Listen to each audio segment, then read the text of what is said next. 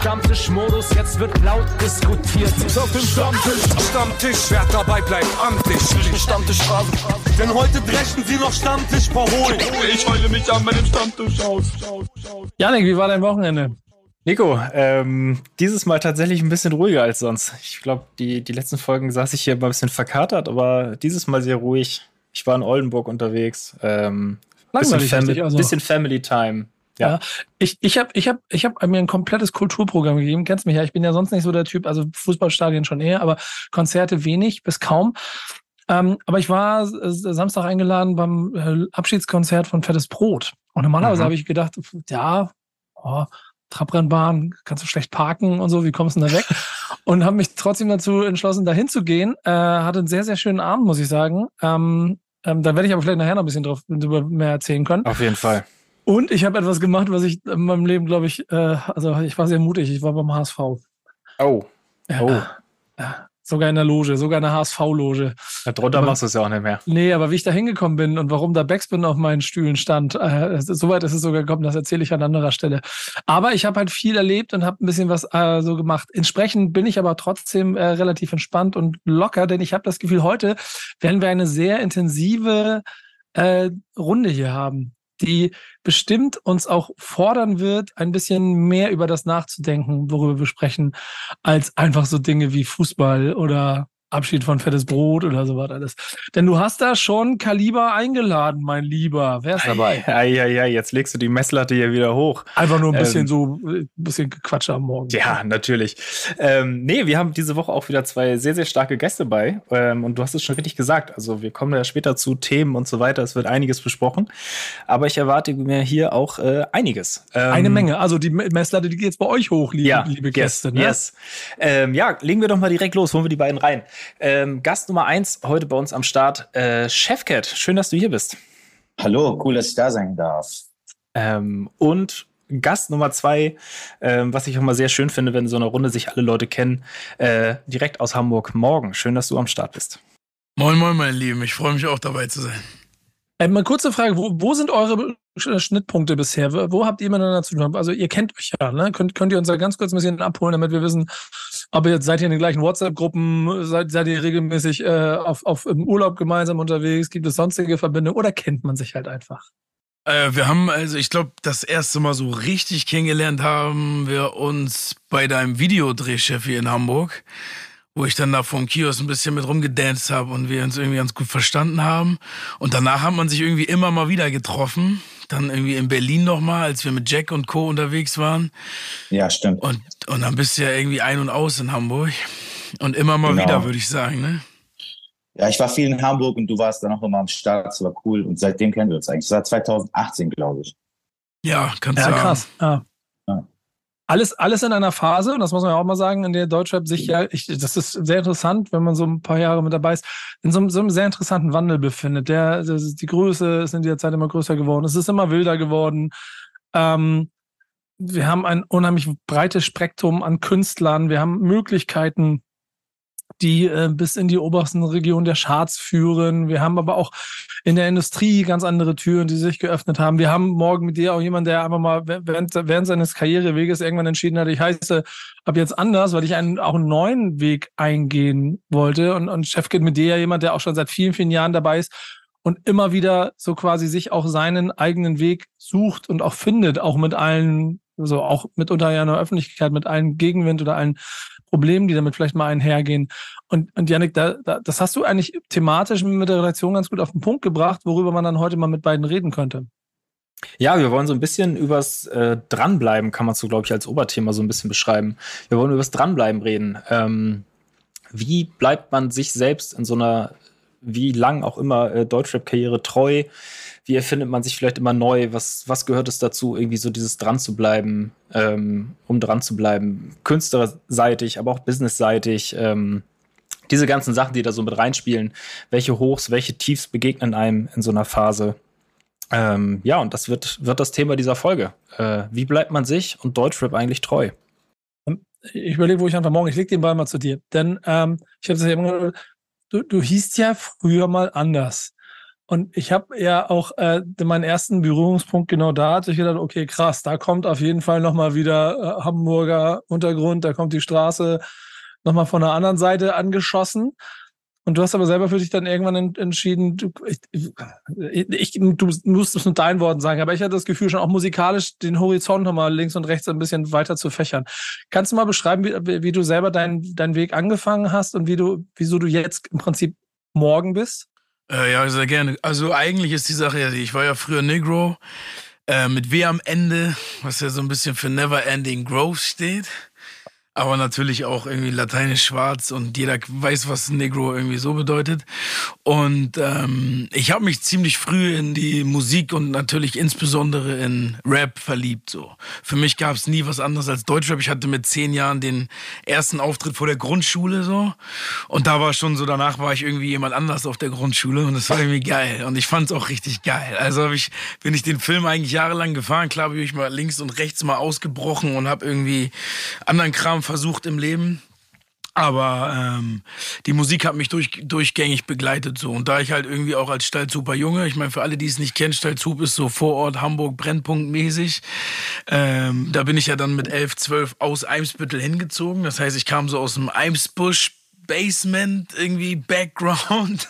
Und hab's auch gefeiert, so mitten in die Hood sozusagen. Und hab da dann das ganze drumherum mit irgendwie Graffiti, Breakdance, aber auch den ganzen anderen Kram so, der mit der Kriminalität und, und Rap irgendwie irgendwie gleichgeschwungen ist, so. Alles miterlebt und auch alles durchlebt. Und ich fand's halt immer derbe geil. Und das war auch irgendwie maximal mein Leben und meine Vision ging dann ja auch irgendwie ganz, ganz cool los. So, wir haben die ersten Clips rausgedroppt, dann sind wir mit der Crew damals, Stileshood, sind wir dann irgendwie bei Nate 57 mal mit auf Tour gewesen und haben irgendwie Deutschland-Tour gespielt. Dann hat irgendwann hier Onkel Bones mal Bescheid gegeben, wie sieht's aus, Herrn Hungrig, äh, Vorgruppe, so Berlin, Hamburg. Und das ganze Hip-Hop-Ding war ja auch geil. Es ging irgendwie auch immer wieder voran und immer einen Schritt weiter so.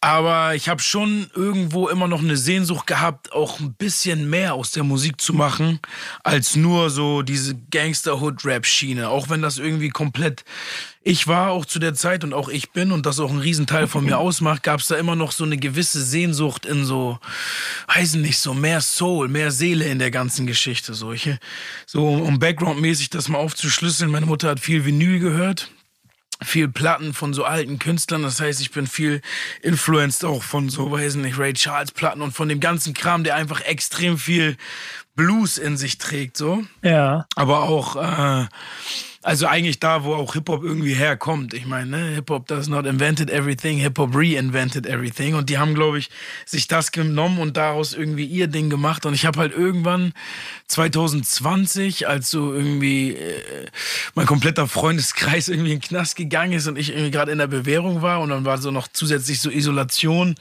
äh, durch Corona. Und dann habe ich so mein, mein Negro-Album fertig gehabt und das war so zum ersten Mal, dass die Industrie dann auch gesagt hätte, ey, wir zahlen dafür Kohle, das ist ganz geil. So, ich hatte irgendwie ein paar coole Produzenten drauf und ein paar Features, irgendwie hier Nixon Unique und so, Mozart. Und also waren so zum ersten Mal ein bisschen was drauf und es ging zum ersten Mal ein bisschen was. Und dann habe ich aber so das Album gehört und war in so einer Selbstfindungsphase zu dem Zeitpunkt und habe so krass äh, diese ganzen Energien gar nicht mehr um mich rum gehabt und habe irgendwie mich selber ein bisschen weiterentwickelt und habe mich nicht mehr jede Woche betäubt so und es war irgendwie alles gerade so Peace and Harmony, dass ich gar nicht mehr gematcht habe mit diesem mit diesem Hood Rap Album so. Und dann bin ich halt krass in mich gegangen so und habe halt äh, mich dazu entschieden, das erstmal noch nicht rauszubringen. Und aus dem erstmal wurde dann ein gar nicht mehr. Und da habe ich gedacht, ich probiere mal was Neues. So, ich lasse mal einfach alles zu, lass mal alles auf mich zukommen, was gerade geht. Habe zu dem Zeitpunkt dann, wie das halt irgendwie so ist in dieser Welt oder diesem Universum, habe ich dann die richtigen Leute kennengelernt, die mich da drin auch dann noch so ein bisschen bestärkt haben. Und dann habe ich einfach mal das gemacht, was ich irgendwie auch kann, weißt du? Und habe halt äh, meinen Namen auf den Kopf gestellt. Wir hatten die damals diese Negro-Sticker und dann habe ich den irgendwann mal so falsch rum aufgeklebt und habe erkannt, dass da morgen steht. Und dann war ich so, okay, fuck, das ist der Weg. Illuminati auch nicht, weißt du, was ich meine? Und Geil. Und das, das war mir noch gar nicht bewusst, Geile das Story. ist ziemlich geil, ja. ja genau. ist mir auch nicht ja, und das war dann irgendwie fast wie so ein Healing, wie so ein, so ein, so ein Cleansing oder wie auch immer man das ausspricht. Aber, so diese neue Mucke zu machen. Ja, aber Steffi, hast du, hast du deinen Namen mal verkehrt rum aufgeklebt, um da eventuell ein neues alter Ego herauszufinden? Äh, nee, ich hatte schon richtige Probleme, meinen eigenen Rap-Namen zu finden. Ja. Und habe dann einfach die Falschaussprache meines Namens. Ich heiße ja Chefcat. Ja. Und Chefcat, es war dann so naheliegend, klang auch irgendwie cool. Dann habe ich das so gelassen. Es gab dann irgendwie zwischendrin mal so ein alter Ego, der hieß Şimşek. Äh, Şimşek bedeutet Blitz auf Türkisch. Und äh, alles, was man, was Şimşek geschrieben hat, äh, durfte nicht durchgestrichen werden. Also quasi so Geistesblitz. Man musste das genauso rappen. Und es hat auch gut getan. War auch so zu einer Zeit, wo so Battle Rap noch mehr so in meiner Welt war. Und ähm, aber dann lief alles so gut. Ich hatte weniger Frust. Und dann ist der irgendwie, äh, ja, dann ist der so von alleine verschwunden. Ich habe den jetzt wieder ein bisschen aufleben äh, lassen. Ähm, mach so Underground-Kram mit Shimcheck. Aber das ist so nicht der Rede wert eigentlich. Es macht einfach nur Spaß. Aber, aber also genau in die andere Richtung so. Von Ja, morgen sei sie zurück. So. Ähm, aber aber gib, gib mir trotzdem auch mal ein Update, denn das letzte Mal, als wir uns getroffen haben, das ist ja auch schon, also da, da hatten wir noch keine Pandemie, glaube ich, und sind, sind äh, in einer, an der Spree entlang spaziert und haben, haben über, ähm, ich glaube, das war das letzte ausführliche Interview, das wir gemacht haben, ist auch schon ein paar Jahre her. Seitdem ist ja Mhm. bei dir auch viel passiert und manches konnte man auf Social Media miterleben, manche, manche Situationen äh, nachempfinden. Man hat Veröffentlichungen von dir gehört, aber gib mir mal selber einen Eindruck von dir. Wo, wo stehst du gerade und wie war der Weg dahin? holprig. Aber ich habe viel gelernt und das war alles wichtig. Also ich würde es auch gar nicht ändern. Alles war irgendwie ähm, ins, in Richtung DIY und da musste man erstmal herausfinden, ähm, welche Grenzen es gibt, damit man die richtigen Fragen stellen kann. Und ein paar Antworten hat man bekommen und ich bin auch immer noch nicht fertig mit dem Lernen. Aber es ist, äh, war auf jeden Fall eine taffe Zeit, vor allem, ne? Pandemie wie bei jedem so. Aber äh, ich habe echt sehr viel Gutes gelernt. Und ähm, bin jetzt inzwischen da so, wo ich denke, ja, wenn ich mir noch mehr Fragen stellen kann, dann habe ich mehr Antworten. Und ähm, ich habe zum Glück ein paar Nummern im Handy, wo ich dann anrufen kann und sagen kann, hey, wie ist das, wie ist das? Bei dir ist da ja eigentlich der interessante Punkt aus, du kommst aus einer Tradition, schon, schon traditionell gelesenen Art ähm, der MC-Ära, so würde ich das mal mit beschreiben. Ähm, hast da auf bestimmten Songs auch auf jeden Fall deine, deine äh, Dues gepaid und, und äh, genauso viel Respekt für das bekommen, was du ähm, da abgeliefert hast. Und dann ändert sich die diese Musikwelt ja immer weiter und äh, auch so Helden von damals sind heute weniger Helden von heute. Wie bist oder wie, wie schaffst du es oder wie, wie hast du selber für dich den Weg gefunden, dir immer treu zu bleiben und, und Chefcat zu bleiben? Weil das ist ja im Prinzip das, worum es so ein kleines bisschen geht hier. Ja, ähm, also die Helden sind eigentlich immer noch heldenhaft für mich. Ich war erst vor kurzem jetzt bei Harry Mack auf einem Konzert. Äh, das ist der beste Freestyler auf der Welt, würde ich sagen.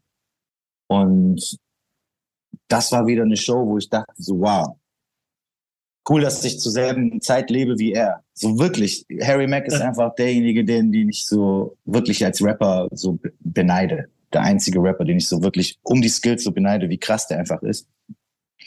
Also Das ist dieses- crazy, die- die- oder? Das ist die- richtig die, krank, ey. ja, Mann. Also die Bewunderung für, für Leute wie Black Thought oder Harry Mack oder andere oder Nas ist immer noch da. Ähm, was mich betrifft, so, ich glaube, es ging oft darum, sind das Künstler-Ich und das Business-Ich Feinde? So. Und wer entscheidet die nächsten Steps? Und bei mir war es halt sehr oft jetzt das Künstler-Ich und das hat mich dann halt immer glücklich gemacht. Und ich glaube, das ist so der, der, der Punkt. Wenn jetzt zum Beispiel jemand zu mir kam, der sehr, sehr berühmt ist und man hätte was mit dieser Person gemacht und es hätte einem vielleicht businessmäßig geholfen, aber man feiert die Mucke nicht, dann war es bei mir eigentlich immer so, dass ich das nicht gemacht habe. Und äh, da hat halt das Künstler-Ich immer gewonnen. Man muss halt dann irgendwie Entscheidungen treffen, so wer entscheidet das? Das Business-Ich oder das Künstler-Ich? Ey, das ist sehr schön gesehen, Morgen, denn das ist ja eine Frage, die du dir wahrscheinlich im Zweifel vielleicht noch häufiger mal stellen musst und wirst, wenn du jetzt, also auch schon ein bisschen her, aber so diesen Switch gemacht hast und äh, äh, in, in großer Hoffnung immer mehr Leute Interesse an dir und deinem Schaffen haben. Absolut. Also ich, ich bin halt so lange dieses überkrasse Keep it real, ich mach gar nichts, was ich nicht auch nur irgendwie annähernd mit mir vereinbaren kann, Ding gefahren, dass ich danach dann gedacht habe, so ey, vielleicht sollte ich es mal ein bisschen öffnen. So, ich meine, wir saßen ja überall mal auf der Couch. Es gab ja sogar schon ich weiß nicht, von 2015, wo Qatar mal angeklopft hat und da mal der und ich, ich will die ganzen Namen gar nicht droppen. So, es gab ja schon tausend Gespräche immer mal wieder so von Leuten und immer weil es auf irgendeine Art und Weise sich irgendwie nicht richtig angefühlt hat, hat man drauf geschissen so. Mhm. Und genau dasselbe ist, glaube ich, das, was so Cheffi gerade so ein bisschen gesagt hat sich irgendwie treu bleiben bei der ganzen Geschichte, aber trotzdem so einen Businessweg zu finden. Ich glaube, das ist auch ein wesentlicher Bestandteil vom Dranbleiben. Weil du kannst natürlich forever underground bleiben und das irgendwie feiern. Aber ich hatte auch letztens eine Debatte mit jemandem darüber, was eigentlich wirklich Underground ist. Underground ist ja eigentlich nur äh, eine Gruppe von Leuten, die es, wenn sie geil sind, verdient hätten, aus dem Underground rauszukommen. So. Und deswegen mhm. ist es ja gar nicht immer unbedingt nur zu haten, da raus zu sein. So. Und ähm, ich glaube, dass man schon das irgendwo vereinbaren kann, mit sich selber real zu sein, also irgendwie Business gegen, gegen Feeling so. Und dass das gar nicht so eine krasse Feindschaft sein muss. Und äh, das sage ich natürlich, um deine Frage zu beantworten, weil ich mir diese Frage tatsächlich oft gestellt habe die letzten zwei Jahre. Und wie weit kann ich gehen? Äh, wie lange ist es mit mir selber cool so und wie doll muss ich da reingehen? Also ich bin ja auch ein Typ, der dann 100 geht. Ich lasse mir dann Haare lang wachsen, mache einen Bart kurz, setze eine Brille auf und mache die Tür so weit auf, dass mir keiner nachher sagen kann, ah, der hat es nur mal so ein bisschen gemacht, weißt du? Ja, mit aller Konsequenz wahrscheinlich auch, ne? Mit aller Konsequenz, fuck it so. Einfach Seelenstrip, einfach mal so wirklich zu sagen, was passiert, wenn ich so mein Ego aufgebe und wenn ich mal so wirklich drauf scheiße, was alle sagen, weißt du? Ihr seid ja beide sozialisiert schon äh, aus klassischen Hip-Hop-Werten. Wie geht ihr mit der, ich stelle die Frage jetzt offen in einer Runde, das heißt, einer von euch muss jetzt gleich zugreifen, bitte, nicht beide mich anschweigen. Äh, wie geht ihr so mit dieser, vor allen Dingen in den letzten Jahren, mit diesem immer größer werdenden Interesse, dieser, dieser explodierende Markt, so viele Signings, so viele verschiedene Musikstile, so, so viel Grenzen, die gesprengt werden. Ich meine, Chi Agu, ist der noch Hip-Hop, äh, bringt Otto Walkes, was hat der mit Hip-Hop zu tun, auf Splash Festival? Ist das noch meine Welt oder zerstört es meine, meine Ehre als Künstler oder Rapper, Teil von diesem Kosmos zu sein? Und oder gibt es dadurch vielleicht so krass viele Türen, die sich öffnen, die man früher vielleicht nicht geöffnet? Das hast du ja selber schon gesagt, morgen. Aber wie geht ihr so damit im Alltag um? Interessiert euch das? Tangiert euch das? Ist das vollkommen egal? Kriegt ihr das mit, was in diesem Markt los ist? Sprechen Leute mit euch darüber? Ich hätte 100 Fragen. Ich versuche jetzt irgendwie nur darauf zu hoffen, dass einer antwortet. So also ich, ich war letztens äh, vor so einem Atelier von einem Kumpel und da sind kleine Jungs vorbeigelaufen und haben gesagt, hey, kennt ihr Ski-Argo? Die so, ja, und so, Friesenjung. Und ähm, das ist schon geil. Also, dass so Leute ähm, das mitkriegen und die breitere Masse das erreicht. Und ich war ja auch auf dem Splash und es war ein cooler Moment. Jeder ist ja Otto Walkes-Fan. Also ja. wir sind ja alle mit Otto aufgewachsen. Das ist krass, ein krasser Move einfach, der da gemacht wurde. Ähm, es geht da auch gar nicht so darum, ob was jetzt Hip-Hop ist und was nicht, finde ich. Es ist irgendwie so alles irgendwie äh, ziemlich äh, durchmischt. Und ich glaube, jeder bekommt es, was er sucht. Und das ist ja irgendwie einfach nur eine Vielseitigkeit an, äh, in, in dem ganzen Bereich. Also jeder, der keinen Bock auf Chiago hat, kann sich ja dann immer noch was anderes annehmen. Also, also, also für mich so gar nicht so, ich finde das jetzt überhaupt nicht schlimm. Ich denke da aber auch sehr selten nach, muss ich zugeben. Dafür bist du heute hier. Ja, klar. Ich, also, wenn du mich jetzt fragst, ich habe, wenn ich jetzt drüber nachdenke, denke ich, ja, ja, es ist irgendwie nice. Es ist jetzt nichts, was ich mir jetzt äh, anhöre. So, mhm. weißt du, in meiner Freizeit. So. Es inspiriert ja. mich jetzt nicht dazu, äh, einen Text zu schreiben. Mhm. Das ist mal spannend. So, ja. Bei Lackmann also hab, oder so, wenn hab, der was release, okay. dann, dann, dann, dann denke ich, boah, ich muss jetzt gleich ein paar Bars schreiben oder so ein OG Kimo oder keine Ahnung. Das ist dann irgendwie, das inspiriert mich dann. Also Sammy oder so, weißt du, dann denke ich, geil. Oder ja. Aber so da ist es dann nicht so, dass ich denke, wow, krass, okay, ich muss jetzt ähm, dasselbe machen oder so. Morgen, du hast gerade einen Punkt. Wollte ich sagen, äh, ja, ja, ja, genau, warte. Ich, ach so, genau. Ich hatte 2021 oder so hatte ich so einen Moment, wo ich gedacht habe, ey, warte mal, wenn ich jetzt so, so ausbreche aus dem Hip-Hop und andere Mucke mache, dann kann ich ja gar nicht auf dem Splash spielen, ne? Und dann ist mir so, habe ich so gedacht, oh fuck, dann bin ich ja aus diesem ganzen Hip-Hop-Ding ja raus vielleicht. Und aber so Leute wie Chiago, die dann das Ding headline, so, und die geben mir dann wieder den so, okay, hey, fuck it, im Endeffekt geht's ja trotzdem, wenn irgendwie der Vibe und dein Sein auf irgendeine Art und Weise was mit Hip-Hop zu tun hat. Und na klar habe ich mir oft die Gedanken gemacht und na klar habe ich oft die Debatten geführt mit Leuten so, ey, fuck, ähm, was machen die denn gerade mit unserem schönen Hip-Hop so? Mit dem Ding, was wir irgendwie für Hip-Hop gehalten haben. Was ist, was passiert denn da gerade mit? Warum ist denn gerade so das Spotlight? Warum sind denn gerade 90 Prozent auf Leuten, die eigentlich gar kein Hip-Hop machen und die anderen 10 Prozent, die so viel Dopeness teilweise in sich tragen, kriegen so wenig Aufmerksamkeit ist das jetzt schwierig oder ist das gut für Hip-Hop? Und ähm, Sheffy hat jetzt eben gesagt, das ist eigentlich gut für Hip-Hop, weil es groß wird und viele Leute das kennen. Die Wahrheit ist natürlich aber auch dahinter so, lernen die Leute damit überhaupt Hip-Hop kennen? Und was ist denn überhaupt Hip-Hop noch so? Ist das überhaupt noch dieser eng, enge Begriff von irgendwie MCing, äh, DJing und, und, und Breakdance, Sprayen oder was auch immer man da irgendwie zu, die Säulen, so, welche Säulen man dazu zählen möchte, so? Oder ist das mittlerweile ein weit gefächertes Lifestyle-Ding? Und ist es vielleicht auch einfach nur das, was äh, die Jugend feiert, musikalisch ausgedrückt? Und sollte man dann vielleicht sagen, Chiago ist Hip-Hop, fuck it? I don't know. So, das ist, sind halt so die Fragen, aber um es runterzubrechen, ja, es tut der ganzen Sache schon gut. Wir haben hier einen riesen Kosmos, wir haben sehr viele verschiedene Sparten von Musikern und wir haben ein Genre, das größer ist, als es jemals war. It reinvented everything. And reinvented everything. Ja, das ist auf jeden Fall irgendwie so ein ganz spannender Punkt dabei. Ich, ich mag auch irgendwie auf der einen Seite dieses Sprengen von Grenzen und ähm, da bin ich wieder bei meiner lustigen Anekdote von Fettes Brot am Wochenende und dem Weg dieser Band und den Songs, den sie gespielt haben und einfach 30 Jahre, 30 Jahre nur Hits und einer Situation, die Älteren unter euch Hörern werden sich erinnern, weil sie irgendwann in den 90ern Jein rausgebracht haben und du gemerkt hast, wie von dort an sie nicht mehr zur Hip-Hop-Fraktion gehört haben, weil es irgendwie zu poppig geworden ist. Und ich mir heute diese Songs anhöre und denke so, alter Schwede, was, was für krasse Diskussionen es für bestimmte Songs gegeben hat, warum die nicht also dazugehören dürften. So, und wo wir dann selbst in den Dekaden, in 2000 waren, was dann Materia Casper 2010 gemacht haben, wo wir 2020 waren, das ist schon ein krasser Weg, Alter. Phänomenaler Weg. Ja. Und ja, die Aufspaltung ist auch eine ganz andere, ne? Sorry. Ja. Nee, ich dachte, ich dachte, irgendjemand, irgendjemand reagiert drauf, was ich hier sage, aber.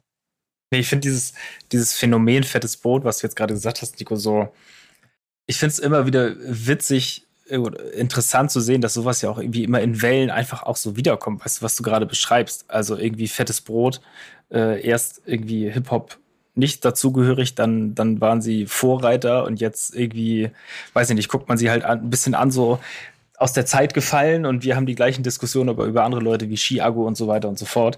Also irgendwie sind es ja immer wieder die gleichen Themen, die so, die so über die Jahre wiederkommen, aber trotzdem äh, erregen sich immer wieder die Gemüter daran. Das ist, das ist äh, ein sehr, sehr witziges Phänomen, finde ich auf jeden Fall. Wann habt ihr beide, oder Chef, fangen wir mal dir an, wann hast du das letzte Mal ähm, vor, du hast du sprichst ja immer sehr kryptisch so, so ein, zwei der Antworten bisher schon, aber oh, auch konkret. Echt? Ich ja, dachte, wann, ich bin voll konkret gewesen. Wann, wann, wann, hast du das letzte Mal so eine Situation gehabt, wo du, du gedacht hast, okay, wenn ich jetzt durch die Tür gehe, dann gibt es vielleicht einen Business Move oder selbst vielleicht auch eine musikalische Herausforderung, der ich, die ich mal annehmen kann. Ähm, aber da gehe ich nicht durch, weil ich mir treu bleiben will.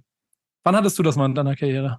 Nee, ich gehe eigentlich die ganze Zeit durch Türen, so wo ich denke, ah, ich gehe jetzt in ein anderes Genre. Mein letztes, äh, meine letzte EP war so ein Two-Step-Album. Ähm, davor war das äh, eine andere EP mit so unterschiedlichen also auch trappigen Sachen und hier so Griselda-Type-Stuff. Ich mache eigentlich die ganze Zeit komplett unterschiedliche Dinge. So von Album zu Album versuche ich mich nicht zu wiederholen. Und die Challenges sind eigentlich äh, dann nur bei den, bei den Hörern, die halt dann vielleicht äh, so ein bisschen verwirrt sind und denken, ah, warum rappt der jetzt nicht schon wieder äh, guter Tag, äh, Lo-Fi-Beat? Und für mich ist es dann so, eigentlich eine gegessene Sache. Dann denke ich, ich will was Neues machen. Und ähm, dahinter frage ich mich auch immer so, wiederhole ich mich gerade? oder ähm, es ist wirklich was Neues und das, ich bin ja selbst ich mir immer selber treu und das Gewand ändert sich, ändert sich eigentlich immer so, dass ich halt weiterhin Spaß habe. Und ähm, ich glaube, das wäre dann auch eine Antwort zu diesem Dranbleiben. Ähm, und ich denke, solange ich äh, noch was zu sagen habe, äh, bleibe ich einfach dran. Wenn ich gar nichts mehr zu sagen hätte, würde ich, glaube ich, einfach aufhören. Und äh, ich glaube, das ist auch der einzige Grund, warum ich noch dabei bin. Viele aus meiner, äh, aus der Zeit, wo ich angefangen habe, äh, haben ja auch schon aufgehört. Und ähm, ich finde es aber immer noch ziemlich geil alles. Ich, ich, ich, ich liebe Musik und ähm, es gibt so viele verschiedene Formen, wie man sich ausdrücken kann. Und ähm, da bin ich auch die ganze Zeit trotzdem immer noch am Hinterfragen. Ähm, schicke manchmal manche Songs auch so rum und sage, ey, wie ist das, wie ist das, kann man das so sagen? Wenn es dann manchmal so ein bisschen zu edgy wird. Ähm, und ähm, ja, bin die ganze Zeit am Hinterfragen eigentlich. Aber man muss gleichzeitig auch dazu sagen, diese selbstkritische Haltung muss immer so ein bisschen in Balance bleiben mit sein eigener Fan sein. Und ähm, so, weil man, wenn man zu selbstkritisch ist, dann äh, kann es natürlich einen auch blockieren. Und deswegen ist es so eigentlich so zwischen so Fan sein und gute Selbstkritik. Ja.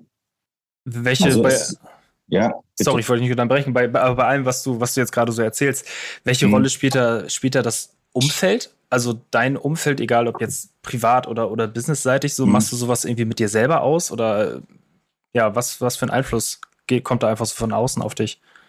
Also, meine besten Freunde sind alle nicht aus der Musikwelt und die sind immer cool zu mir, egal ob ich jetzt in den Top Ten bin oder nicht. Also mhm. wenn ich dann irgendwie richtig erfolgreich bin so, und ich bin nicht cool zu denen, dann sagen die auch, ich bin scheiße. Äh, und ähm, andersrum, wenn es jetzt irgendwie äh, dann mit der Mucke jetzt nicht so, boah, krass durch die Decke geht, dann sind die auch immer noch gleich zu mir. Und ich glaube, das ist ziemlich gesund. Wenn ich jetzt nur beklatscht werden will, dann kann ich auch nur mit Fans abhängen, weißt mhm. du? Mhm. Ja, und voll. ich glaube, das ist so, das ist so mein, das ist so mein, mein, meine Welt. Das ist eine gute Frage, ey. Wie viel, wie viel Kritik ist denn eigentlich wirklich förderlich für den eigenen Weg, ey? Also es gibt ja so dieses Phänomen von, von so Rappern, wie zum Beispiel jetzt der größte Drake, der zum Beispiel Negativkommentare gar nicht zulässt. Der hat so Typen, die filtern das für ihn, der kriegt nur positive Resonanz überhaupt mhm. zugespielt, damit er sich mit Negativität gar nicht befasst. Ich persönlich habe sogar irgendwann Leuten, wo ich sage, ich die feiern Musik von mir vielleicht gar nicht oder wollen die kritisieren, die zeige ich denen gar nicht so. Fuck it, weil ich weil ich will gar nicht die Energie in mich einnehmen, so ich will gar nicht drüber nachdenken, was Leute, die den Musikshit nicht mögen, davon halten so. Wie wertvoll ist denn überhaupt äh, Kritik und wie sinnvoll? Oder hast du da so einen bestimmten Kreis, wo du sagst, die Meinung ist für mich so wichtig und die nehme ich so ernst und die ist so ernst gemeint, dass das für mich irgendwie maßgeblich ist dafür, ob ich den Track rausbringe oder nicht. Es gibt schon äh, Leute, die ähm, dann, wenn ich zum Beispiel sehr impulsiv, ich höre zum Beispiel irgendwas Geiles und dann denke ich, boah, das will ich jetzt auch machen. Dann sage ich, ey, ne, wir haben hier was vor, mach mal low, ne, jetzt, äh, weißt du, muss jetzt nicht irgendwie jeder Afrobeat, den ich höre, irgendwie direkt besungen werden. ja, ja, ja, shit, weißt, Bro, ich, ich weiß, was du meinst. Ja. Weißt, ich, ich kann ja auch singen und so und ich, ich kann ja auch große Hooks und alles, aber ich will das halt nicht immer machen, weil mhm. es halt unterschiedliche Ebenen gibt und Layers. Aber es ist cool, wenn es dann äh, Produzenten um mich rum gibt, die dann auch im Studio sagen, ey Bro, aber du wolltest doch so und so. Und dann sag ja, stimmt, danke. Weil Songs kann man immer machen, weißt du? Aber so, wenn man da schon mal so ein bisschen ähm, so den, den, den, den Fahrplan gelegt hat und jemand einen immer so dran erinnert, ist cool. Und ähm, das ist, das, das sind so die beiden Wege. Und ich glaube, diese Freunde, die einen ja auch dazu inspirieren. Also die ganzen Themen, die ich ja in meinen Songs habe, sind ja auch aus meinem privaten Bereich. Und ähm, deswegen ist es so ähm, auch gut, es schützt mich dann auch vor so Business. Ja, das ist krass. Nico, du hattest vorhin irgendwie gefragt nach so, wie hast du es formuliert, Entscheidungen oder Türen, Türen, durch die du gegangen bist, wo, Türen, oder die, die, du dich nicht gegangen bist. So. Mhm. Ja, ja, genau, und das ist ganz geil, weil du. Die Frage wäre an dich auch gekommen, genau. Genau, weil Chef hat gerade gesagt, so Fahrplan und Stick to the Plan mäßig. Ne? Ich habe ja irgendwann allgemein mal gesagt, so wenn du gerade, ich meine, jeder hat mal so Momente, wo er schaukelt und irgendwie die, die, die, die, ähm, die Zuversicht verliert und irgendwie die Hoffnung gerade so verliert. Und ich sag dann, stick einfach to the plan, mach einfach weiter und dann wirst du irgendwann schon wieder deine Hoffnung finden. so um dran zu bleiben zu dem Thema.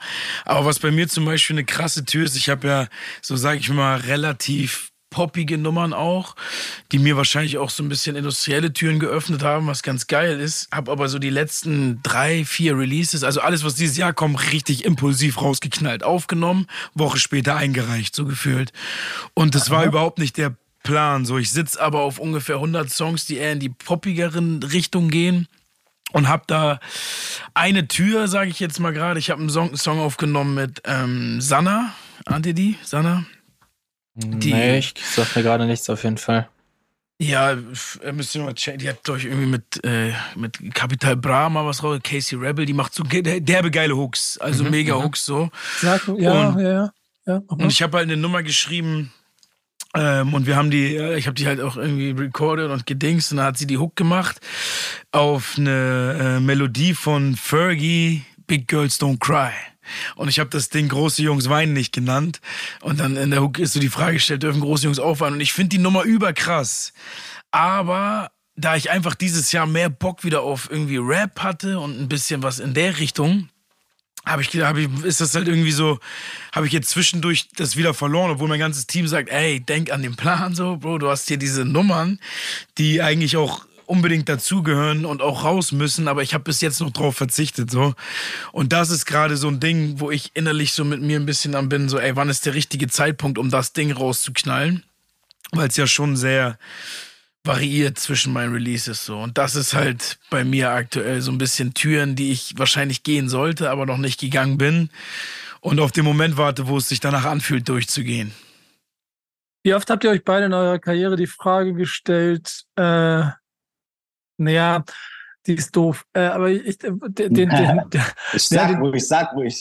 Ja, den, den, den Sinn dahinter zu holen, so nach dem Motto, wie, wie es so schön pathetisch auch immer heißt. Also ich hätte jetzt Vega zitiert mit lieber bribe ich broke, aber so weit wollte ich gar nicht gehen. Aber lieber bleibe ich musikalisch, künstlerisch voll mir treu, bevor ich irgendetwas mache, mit dem ich nicht hundertprozentig stehen kann. Selbst wenn es mir Tür, Tor äh, öffnet und Konten füllt. Äh, ähm, ja und dann noch mit aller Konsequenz zu leben? Oder, oder wird man da auch mal schwach?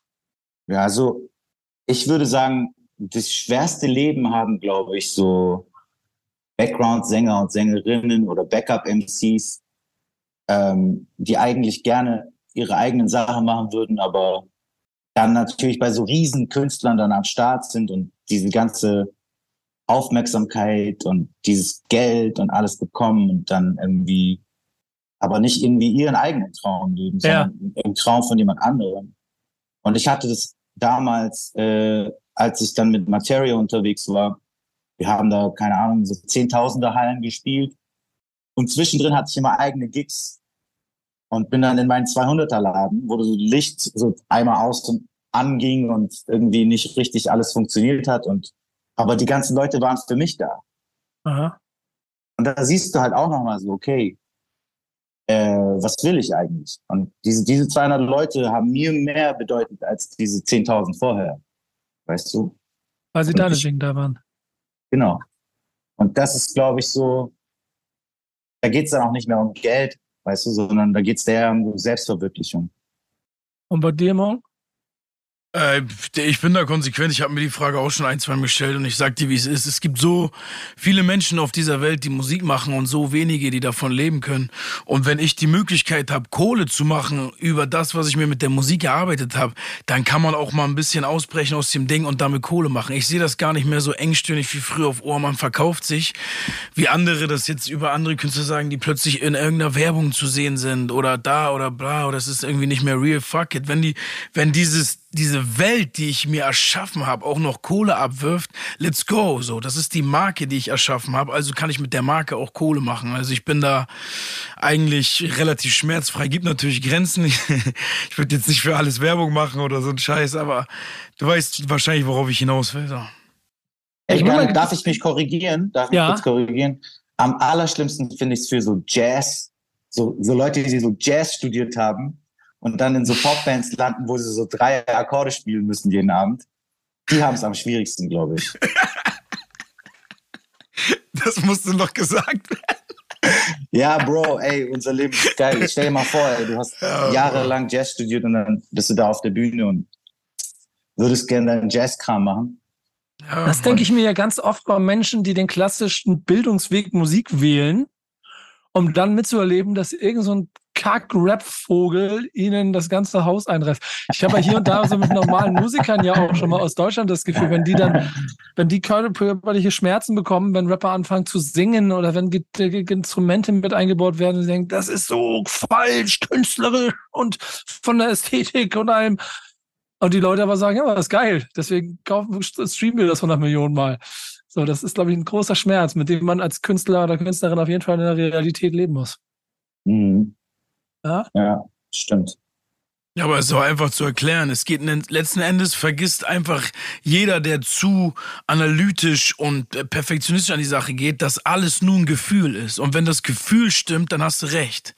Weil ob du die Töne ordentlich triffst, die Tonleiter, oder ob da irgendwie ein, ein Bass oder ein, ein, ein Key daneben gespielt worden ist, ist fucking egal, wenn du dann mit jemandem Gefühle ausgelöst hast. So.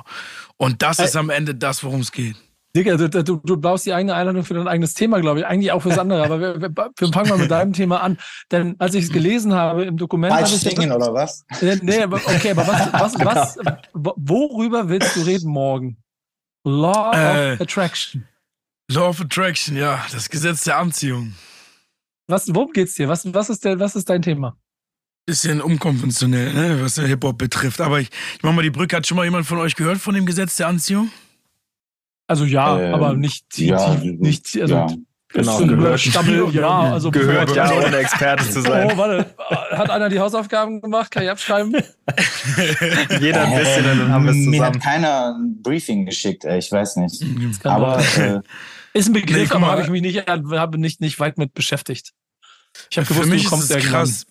Für mich ist es krass. Für mich hat das, also wenn du so willst, hat es komplett mein Leben verändert. Ich habe damals oder jetzt so vor ein paar Jetzt Jahren habe ich das, habe ich das erste Mal so äh, äh, Big Sean und so darüber reden hören und auch noch ganz viele andere Rapper über Lil Baby und alle möglichen, die so Dinge aussprechen, die dann so in die Realität gehen. Das heißt, du hast jetzt ein, ähm, du hast jetzt einen Gedanken und, und ein Gefühl und stellst dir das immer wieder vor und dann passiert's wirklich. Ich meine, das ne, klingt alles so, so eigentlich sehr Science-Fiction-mäßig, aber ist ja eigentlich ganz normal. Umso mehr du dich mit einem bestimmten Thema beschäftigst, umso mehr ziehst du es in deine Realität.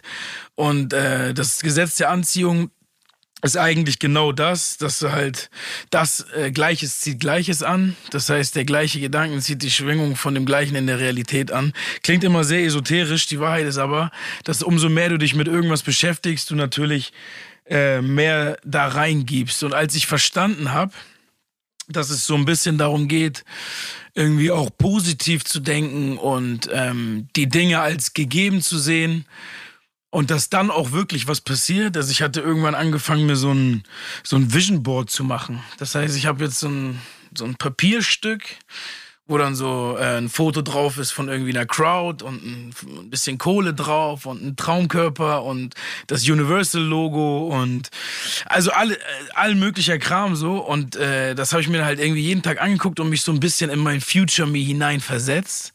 Und tatsächlich äh, habe ich irgendwann so zwei Jahre später bemerkt, dass ich so hinter jedes Ding auf diesem Vision Board so ein Häkchen setzen konnte.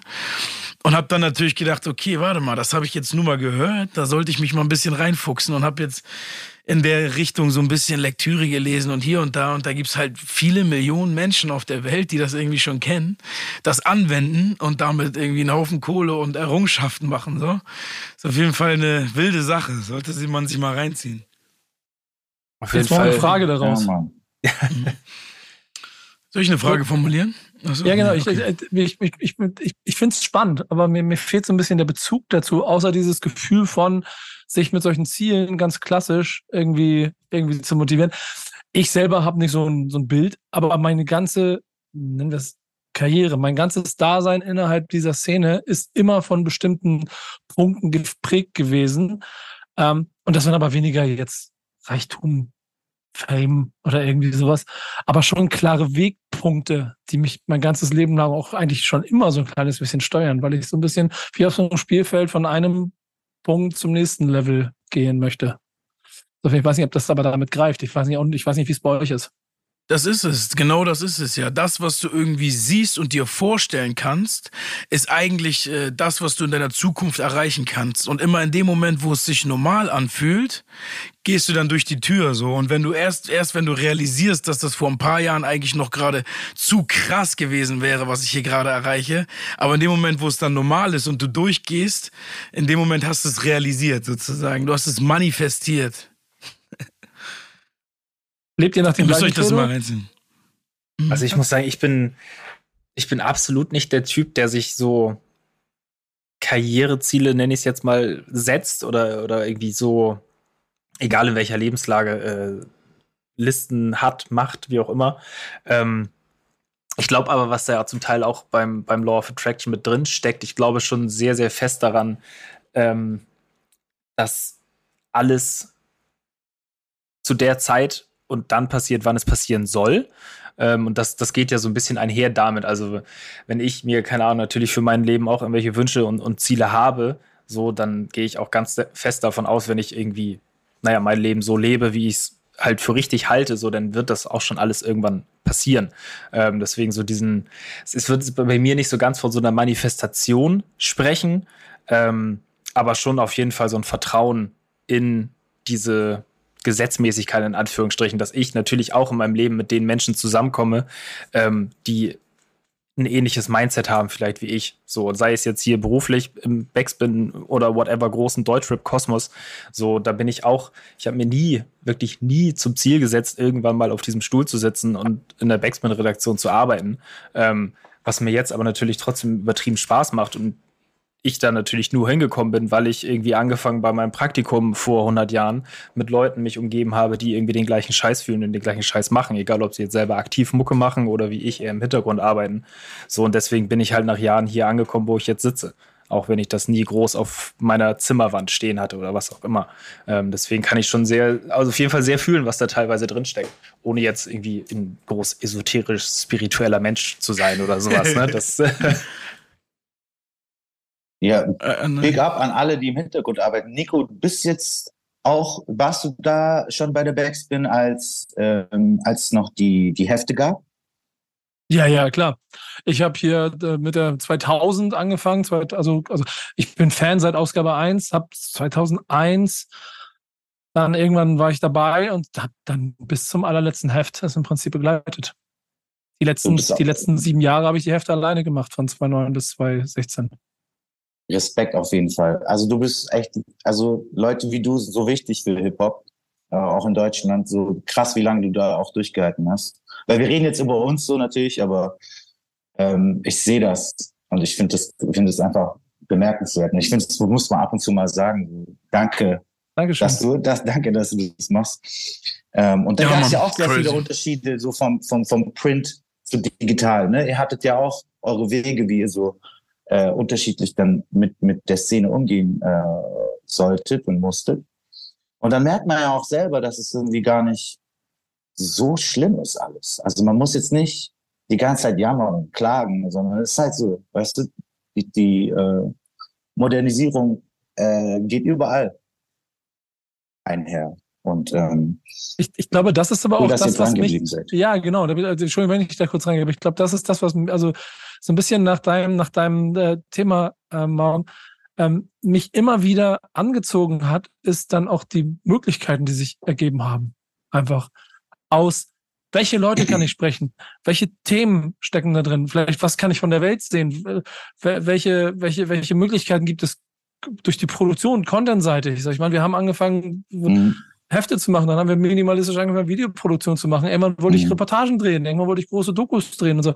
Das ist mhm. immer wieder ein weiterer Schritt gewesen, der mich dazu geführt hat, meinen Weg weiter zu verfolgen. Und alles, und da sind wir auch bei eurem Thema treu geblieben, aber immer, und deswegen, also vielen Dank, dass du das so gesagt hast, eben gerade ist es nicht, ist nicht von mir eingefordert gewesen, aber dieses, sich der Hip-Hop-Sache immer treu zu bleiben und äh, egal wie ich auch kooperativ mit A Marken zusammenarbeite oder in welche anderen Welten ich mal gehe und meine Fußballformate mache. Trotzdem bleibe ich im Kern immer mir treu und dem, was ich hier in dem Ding gefunden und gesehen habe. Das finde ich halt total krass. Äh, mhm. Dann zurückblickend darauf zu achten, wo mich das dann hingebracht hat. Und bin eher dankbar dafür mhm. und demütig. Du hast dich nicht nur das in einer ja. Bubble befunden, sondern hast mehrere Bubbles einfach gehabt, um dich selber dann äh, dadurch zu inspirieren und deinen Horizont zu erweitern. Und ich glaube, deswegen hatte ich auch schon mal äh, gesagt, ähm, dass dieses der Kreis bleibt klein eigentlich ziemlich schwachsinnig ist. so, das ist so. Umso mehr Bubbles ich betrete, desto interessanter wird eigentlich auch das Gesamtleben und auch die, die Texte. Ich, ich, ich kann es nur von meiner Seite bestätigen. So, es ja. macht einfach Spaß, in anderen Welten unterwegs zu sein und mal zu gucken, was da so los ist. Voll. Und Berlin ist so voll, voller Bubbles. Und es macht so Spaß hier. Also ich liebe diese Stadt einfach. Und ähm, das ist so, ja. Hast du auch vorgelebt, wer, wer weiß, wohin äh, Janiks Wege führen. Ne? Wir werden sehen. Ja, der Kreis bleibt klein und das Netzwerk wird größer. Ich glaube, das ist vielleicht noch mal geiler. Man muss ja nicht jeden in den, in, den, in den Kreis aufnehmen. Aber ich glaube, zum Thema dranbleiben, Nico, ich glaube, das, was du schon gesagt hast, es entwickelt sich irgendwie immer aus jedem Schritt irgendwas. Ich glaube, wenn irgendwann komplett Stillstand gewesen wäre und nicht wirklich, ich meine, man lernt neue Leute kennen, man geht irgendwie neue Wege, man landet auf irgendwelchen abgefuckten Events, auf geilen Dingern, man, man, äh, man, man versprüht irgendwie so viel Energie und bekommt so viel Energie zurück und das macht es die ganze Zeit spannend. Und egal, ob jetzt bei mir irgendwie zehn Jahre Kohle dabei rumkam oder nicht, so, habe ich irgendwie die ganze Zeit Fortschritte gemacht. Abgesehen davon, dass ich selber wie so ein irgendwie ein Bachelor of äh, Street und Music gemacht habe. Bachelor of ähm, Street finde ich geil. so, das heißt, ich habe irgendwie auch Skills entwickelt, die mich natürlich weiterbringen. Ne? So saß man dann plötzlich auch irgendwo mal und hat plötzlich für irgendwelche Rapper ähm, Texte geschrieben und plötzlich auch mal produziert bei Leuten mit und so was ja irgendwie dann auch nochmal für mich was ganz Neues war, weißt du? Und, und ähm, dieses, warum man so lange dranbleibt, ist, glaube ich, auch dranbleiben, wenn es sich weiterentwickelt, ist auch einfach eine geile und schöne Sache. So, da brauchst du einfach den weiteren Atem, äh, den langen Atem so und da musst du dich entscheiden, warum macht man es wirklich? Und das ist am Ende immer die Frage, warum machst du es wirklich? Wenn ich, wenn es mir nur um Kohle verdienen gehen würde, dann würde ich was ganz anderes machen und da habt ihr mein Wort drauf so. Aber es geht mir halt sehr viel um diesen Energieaustausch, sehr viel um die Glücksgefühle, die ich einfach unvergleichlicherweise nur beim Musik machen oder beim ähm, Musik vorführen habe so. Das ist halt unersetzlich und deswegen habe ich mir irgendwann gesagt, ich muss das machen, weil ich nur das machen möchte, nicht weil ich nur das kann. So. Schön, schön gesagt übrigens.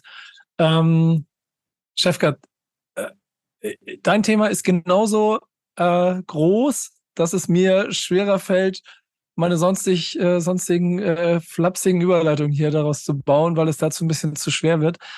Aber es oh. greift trotzdem an das alles an, worüber wir hier schon so ein bisschen gesprochen haben. Ich, ich, also dein Thema mit dem Ball, so Umdenken, gesellschaftlicher Wandel. Erzähl uns mal ein bisschen, was, was dir äh, auf dem Herzen liegt, worüber wir mal in dieser Runde reden können. Ähm, also bei mir ging es eigentlich nur allgemein um dieses Umdenken, ähm, wo man mit gewissen, äh, ja, ob es die Erziehung ist, ob es die Freundeskreise sind, ob es wie, wie, wie man aufgewachsen ist und ähm, äh, dass man das hinterfragt und sagt, ey, oh, was ist eigentlich so angelernt und was, was muss ich eigentlich verlernen, um äh, weiterzukommen auch im Leben und zu sagen so, okay, ich bin jetzt nicht nur äh, stur mit, ah, ich habe das gelernt und das ist jetzt die Wahrheit, sondern es entwickelt sich alles weiter, Studien werden revidiert und so weiter und so fort, aber man muss da irgendwie dranbleiben und ich glaube, es ist so, wir sind in einer Zeit, wo es alles ziemlich schwarz-weiß ist. Das sieht man irgendwie auch im Netz. Man kann irgendwie nicht miteinander diskutieren. Und das führt natürlich zu viel Traffic für die sozialen Medien, aber eine Dosis äh, Komplexität führt eben zur, ähm, ähm, kann, kann so die Selbstüberschätzung unterbrechen und so Umdenkzyklen aktivieren, wo man einfach neugierig bleibt für Informationen, die einem fehlen. Und wir sind inzwischen in einem Zeitalter, wo man wirklich jede Info äh, bekommen kann. Man muss nicht in die Bibliothek, sondern äh, man kann das wirklich mit einem Klick. Und ähm, ich glaube, auch was die Musik betrifft, ist es so zum Beispiel letztens ähm, wurde ich angefragt äh, für so ein Kinderprojekt für neun bis zwölfjährige und da siehst du ja, es, das Thema ist kulturelle Unterschiede. Und dann dachte ich, oh scheiße, schon wieder, weißt du? Der Türke, der jetzt äh, so, so kulturelle Unterschiede, ja, ist gut. Und, dann, und dann habe ich gesagt, nee, ich mache jetzt so einen Stadionsong. Mir scheißegal.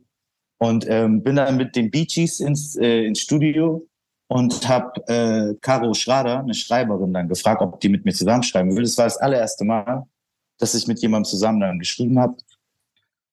Und der Song war dann direkt fertig, so an diesem Tag. Und dann habe ich verstanden, ja klar, jeder bringt jedes halbe Jahr ein Album raus, weil sie eben diese Ghostwriter nutzen.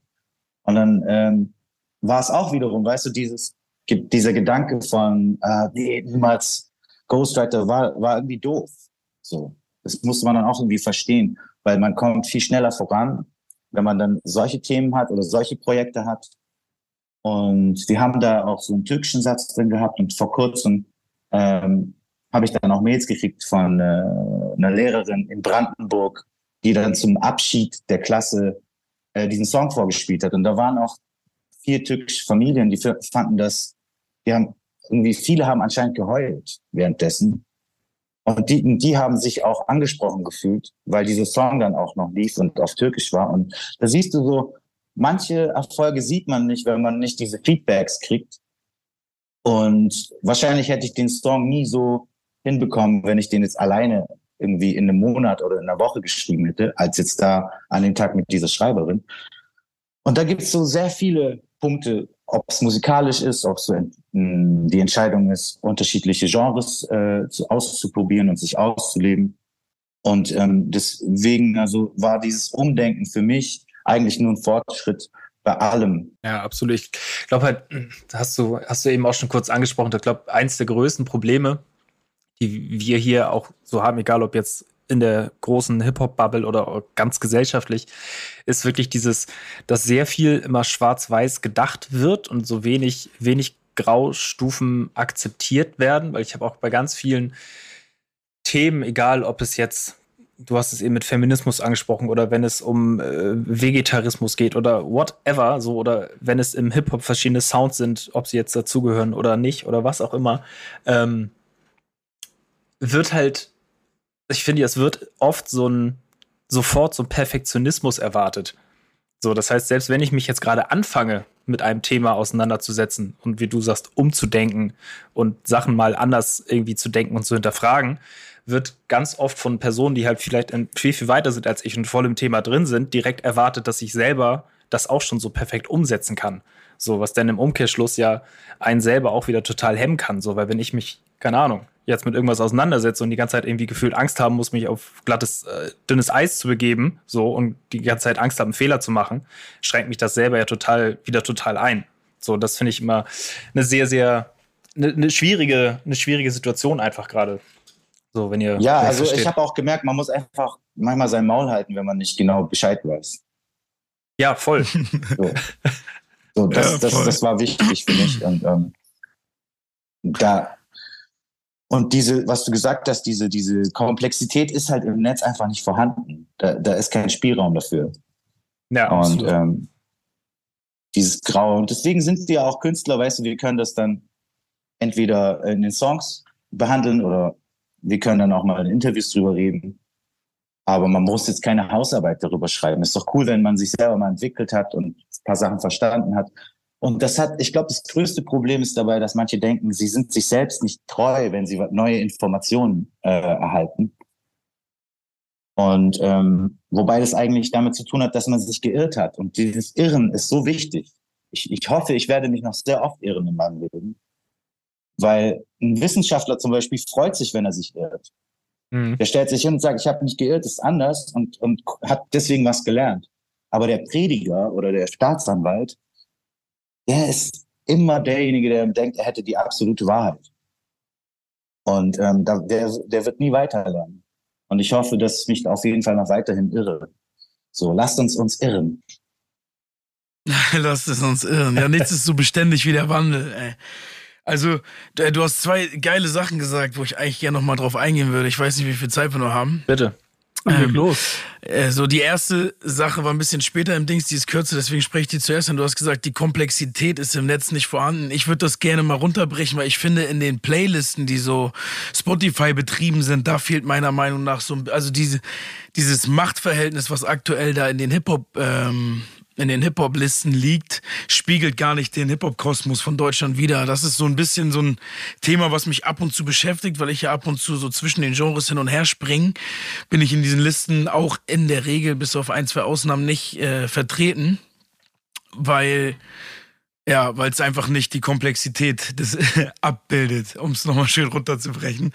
So, äh, das wollte ich auf jeden Fall einmal kurz ansprechen. Ich weiß nicht, ob du mir da zustimmen kannst. Wie ist das bei dir, Cheffi? Bist du in den Listen vertreten in Deutschrap brandneu ich, und Modus Ich, ich, ich meine, die Frage wäre halt so, würdest du das anprangern, wenn du in den Playlisten wärst?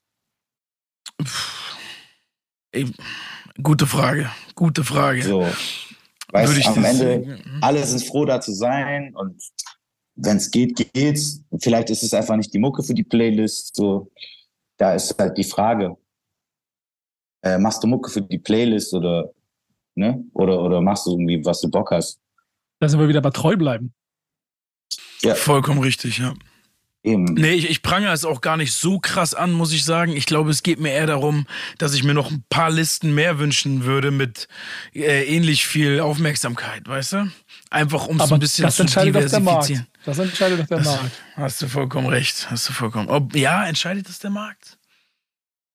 Ja, Sind die Leute nicht irgendwie so ein bisschen schafsmäßig unterwegs, dass sie so dem folgen, was vorgegeben wird? Boah, jetzt noch so ein riesengroßes Fass auf Ja. Aber das ist Teil, das ist Teil des Systems, über das heute Musik konsumiert wird. Ja, Und hast recht. das ist ein Henne-Ei-Problem, glaube ich, am Ende des Tages. Ja, aber du hast auch wiederum, weißt du, jetzt komme ich zurück zu Harry Mack, der Mhm. zwei Jahre lang oder drei Jahre lang irgendwie jede Woche Videos released hat und dadurch die, die Herzen aller Menschen erobert hat, die dann Ja. im Columbia-Theater dem diese Liebe zurückgeben wollten und es dann ausverkauft war und alles mitgebrüllt haben, was ging. Natürlich nicht die Freestyles, aber du weißt, was ich meine.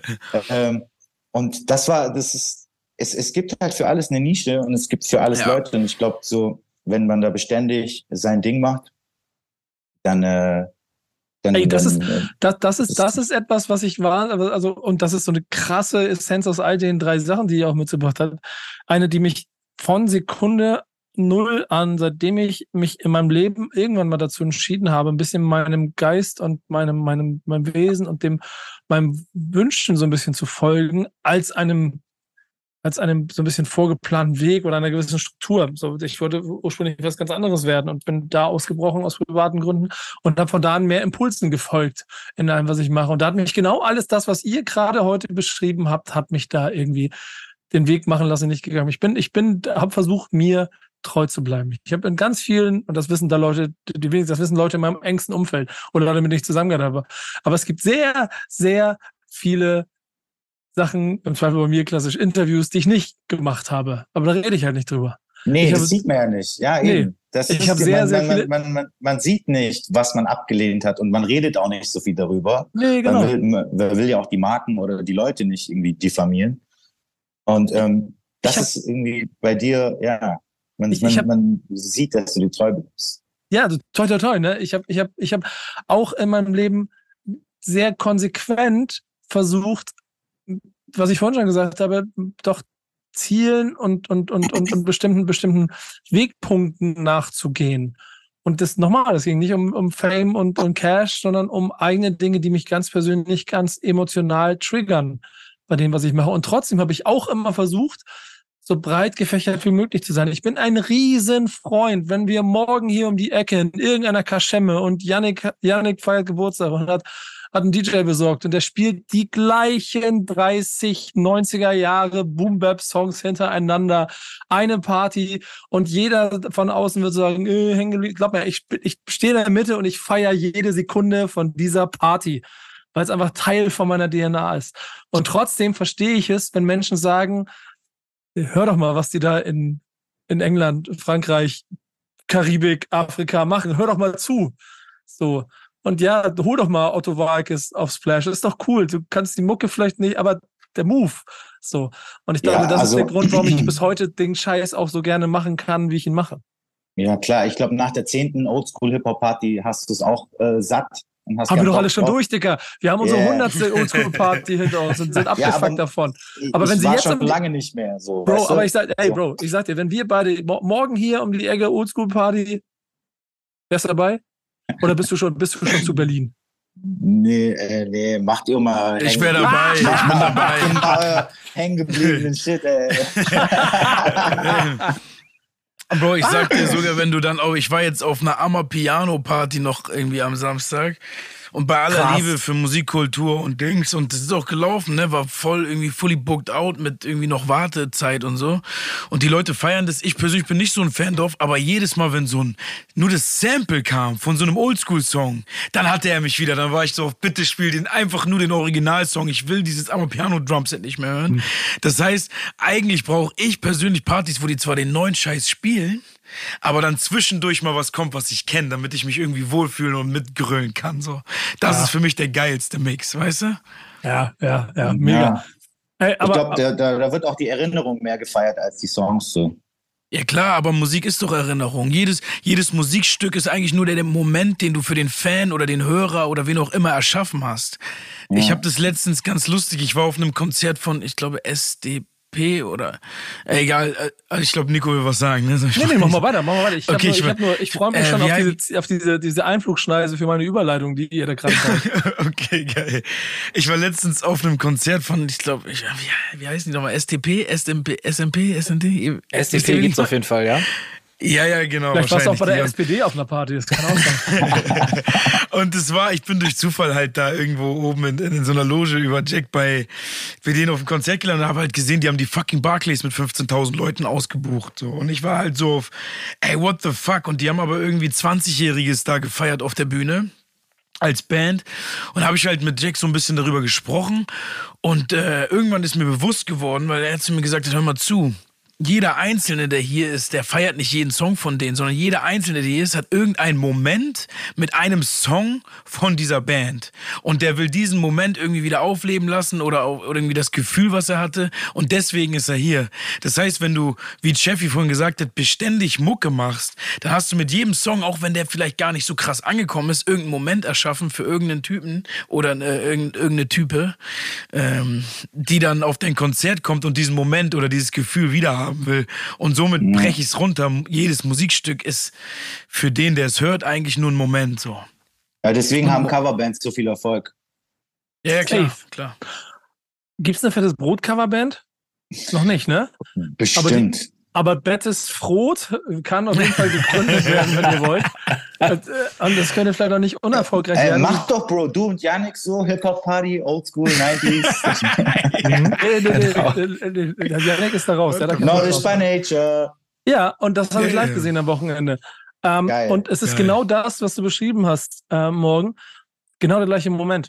Dieses, ich habe das vorhin schon kurz angedeutet, aber 30 Jahre Karriere, ähm, so viel verschiedene Hits, auch in verschiedenste Richtungen geschaffen, dass ich auf einem Konzert saß, wo halt wirklich 50-jährige Typen nochmal gehüpft sind, was eher traurig aussah, und aber einen kompletten Abend lang um mich rum ähm, bei zweieinhalb Stunden Konzert mit übrigens Beginner als Vorgruppe und den Ärzten als Zugabe. Die haben die Zugabe quasi für die gespielt. Krass. Ähm, ähm, ungefähr 10, 15 Kinder in allen Größenordnungen mit ihren Familien dabei gewesen sind. Also da waren Gut. mindestens drei Generationen, die fettes Gut. Brot geguckt haben. Und jeder, gen genau das, was du beschreibst, jeder von denen hat einen eigenen, ich habe im Prinzip den ganzen Abend nur darauf gewartet, dass da draußen gespielt wird, weil das der einzige fettes Brot-Song ist, den ich wirklich, wirklich, wirklich, wirklich auch gerne mag. Ähm, ich aber gemerkt habe, okay, scheiße Leute, wir sind hier beim 30. und es ist Respekt davor, was ihr gemacht habt. Ihr habt so viel fucking Hits. Und wenn ich dann angucke, wie, wie 30.000 Menschen zu Echo singen und es ist einer der letzten Songs und die Kamera fängt in der ersten Reihe schon die Tränen ein, weil sie wissen, wir sind zwei Songs vom Ende von Fettes Brot entfernt und so. Ähm, das war ein sehr, sehr krasser Moment. Und deshalb, Janik, haben wir uns diese Woche mal überlegt, dass der Classic der Woche von unserer Seite nicht irgendein Album ist, sondern eine komplette Diskografie. Yes, genau. Ähm, also wir haben trotzdem ein Classic rausgepickt. Ähm, Fettes Brot, die Mitschnacker-EP aus 1994, weil wir gedacht haben, okay, wir brauchen jetzt schon auch ein Classic, an dem man das Ganze aufhängt.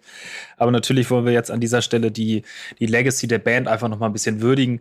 Ähm, wie gesagt, mitgebracht die Mitschnacker-EP, damals die erste Veröffentlichung der Band um Dr. Renz, Björn Beton, König Boris. Ähm, noch bevor dann ein Jahr später mit Nordisch by Nature der, der kommerzielle Durchbruch kam. Und ähm, ja, also auf einem Auge blöd war das äh, Album in dem Jahr. Danach kamen noch mehrere Top-Alben, Außentop-Hits in Geschmack, Fettes Brot lässt grüßen, Am Wasser gebaut, Strom und Drang und noch viele Alben und Singles und Compilations und was auch immer mehr, ähm, diverse Konzerte und Touren gespielt und ähm, Deutschrap auf jeden Fall mitgeprägt wie äh, kaum eine andere Band. Und äh, genau, du hast es gerade gesagt, jetzt am Wochenende, äh, am 1. und 2. September, fanden hier in Hamburg die letzten beiden Brotstock-Konzerte statt. Und ähm, ja, damit ist die Band jetzt nach 30 Jahren offiziell Geschichte. Es hat sich ausgebrotet sozusagen. Ähm, Respekt. Big Respekt, Respekt, so Respekt auf jeden Fall. Mhm. Deutschrap-Geschichte Crazy, Bro. Ist, ist zu Ende gegangen am Wochenende. Und jetzt äh, mal gucken, wie, wie es äh, einzeln bei den Jungs weitergeht. Äh, ich habe also ich glaube, die meinen das schon ernst mit dem Ende. Also es gab mhm. ja schon diverse, äh, diverse Bands wurden beerdigt und Solo-Karrieren wurden beerdigt und dann doch wiederbelebt. Ich glaube aber hier ist es tatsächlich sehr, sehr ja, genau gültig. So. Letzt, letzte Reunion-Album. Let, letzte Tour und dann allerletzte Tour und dann aller, allerletzte Tour. genau, genau. Wir, wir werden sehen. Aber auch dann wird Nico da sein und feiern. Ja, ich meine, äh, lässt du das so einfach gehen, Alter? Lässt du sowas gehen? Also, wenn du es noch kannst und noch fühlst und es noch funktioniert? Es fühlte sich so an, als ob es einen Grund gibt. Ich meine, die, man muss ja, ja. auch sein, nochmal, also die haben, also die haben sich da, die haben noch nie selber irgendwelche Awards vergeben und die an dem, an dem Abend haben, haben dann das Management mal ihre Awards übergeben, die sie so gesammelt haben. Da war halt dreimal Platin dabei, fünfmal Gold für die Alben. Ich glaube noch mal, war nicht sogar Diamant dabei. Auf jeden Fall, also die haben richtig, richtig abgerissen. Aber das ist doch schon alles ein paar Jahre her. Und der Kampf mit dem Wandel der Zeit als eine Band, die halt Mucke dann schon eher auch für ihre Generation gemacht hat. Ähm, das, das, ist, glaube ich, ein Punkt, wo du dir selber darüber bewusst sein möchtest, wie lange schaffst du das noch, das weiterzumachen. Und ich glaube, da war einfach der individuelle Tag, dass sie sich überlegt haben, also der individuelle Punkt zu sagen, nee, lass uns einen Deckel drauf machen.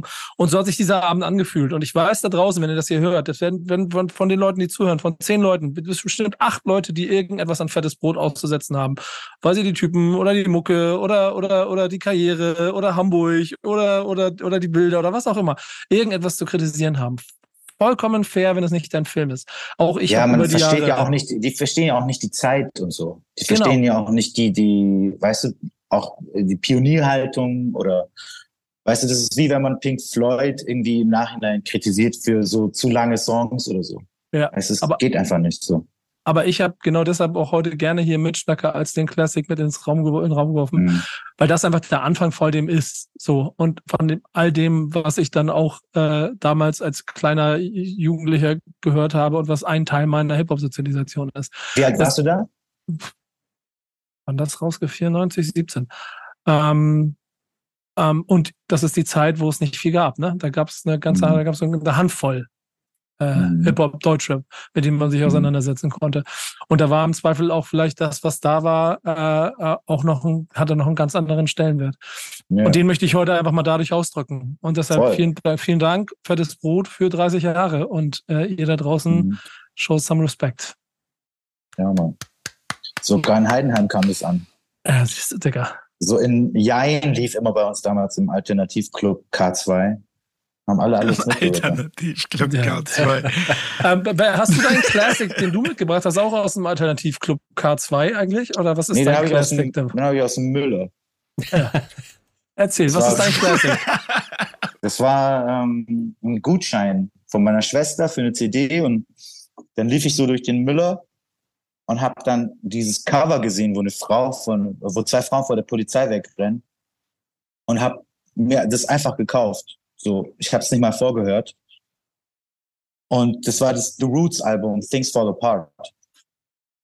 Und dadurch habe ich erst die ganzen Rapper, so Common oder Mos Def und äh, Erika Badu über diese Platte kennengelernt. Und Black Thought natürlich war für mich nach dem Nas-Album, was ich riesen gefeiert hatte, It Was Written 96, kam so das, so 99 und das war für mich so, okay, krass, wie, wie, wie, wie, was ist das?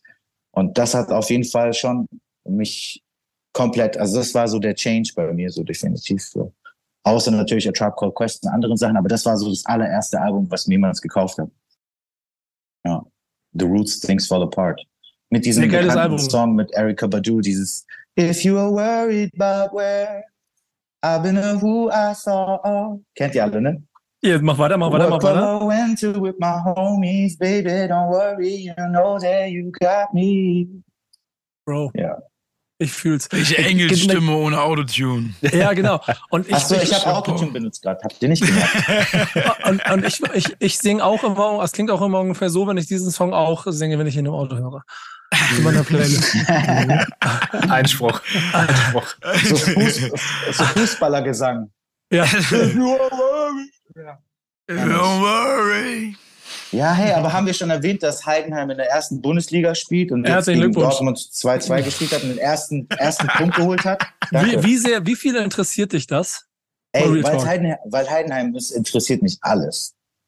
Und ähm, ich hatte ja auch schon ein äh, Interview gemeinsam mit Frank Schmidt, weil wir Heidenheim so feiern. Und da waren sie noch in der zweiten Bundesliga. Stark. Und, der alte ähm, Frankie. Ey, zu krass, dieser Typ. Einfach so ein cooler Mensch auch. Und ich bin richtig stolz und alle Heidenheimer sind so, das, man muss sich vorstellen, wer jeder, der Heidenheim nicht kennt, ist eine 50.000 Einwohnerstadt. Und das, die Leute sind mit Stolz erfüllt und sind jetzt in der ersten Bundesliga. Das ist einfach zu krass. Ich war mal in Heidenheim. Nein.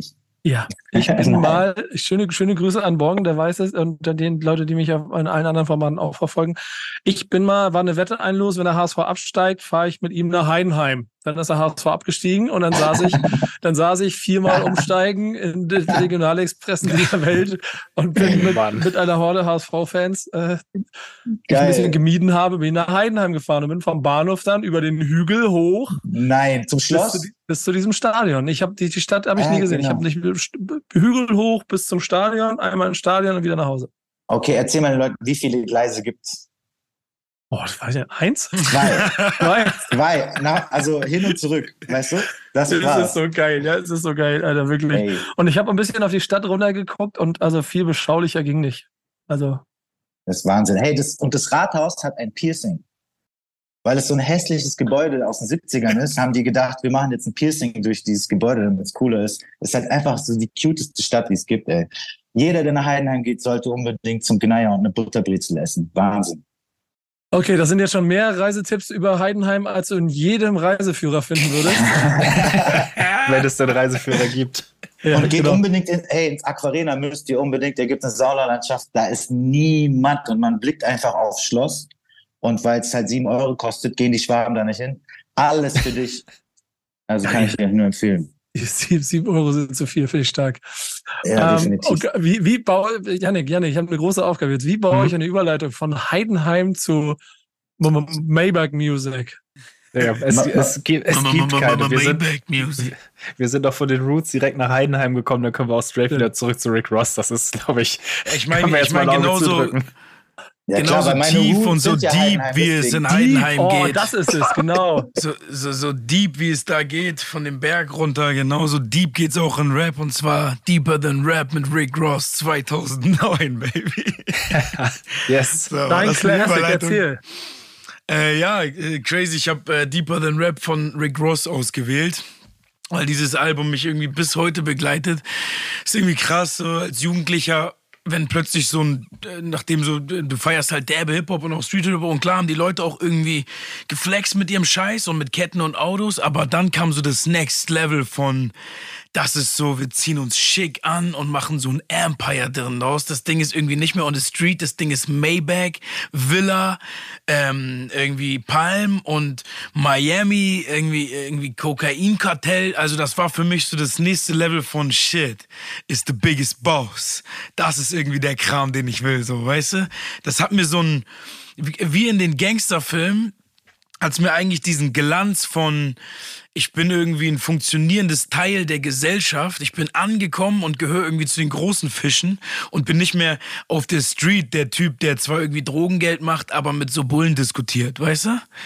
Ich sitze irgendwie am Tisch so. Und das fand ich irgendwie so überkrass faszinierend damals schon, dass mich das mies beeinflusst hat das ganze Ding, dieses Maybach Music und dann auch dieses Dream Chasers Ding. Und Deeper Than Rap war halt auch für mich doppelt krass, weil der Typ, ich meine, ich habe das mal recherchiert, der war ja schon 33 als, äh, was heißt schon, aber der war halt 33, als das Album kam, hatte glaube ich drei Jahre vorher sein Debütalbum äh, Port of Miami, da war der so 30 und da ist mir halt auch so bewusst geworden, dass ich persönlich die Rapper am geilsten finde, die irgendwie ein paar Jahre auf dem Buckel haben und wirklich was zu erzählen haben, weil die schon Leben gelebt haben. Ich tue mich bis heute schwer damit, weil ich ein großer Lyric-Fan bin so sehr junge Rapper mir anzuhören, wenn die mir nach dem dritten Song oder zweiten Song irgendwie nichts mehr zu erzählen können. So.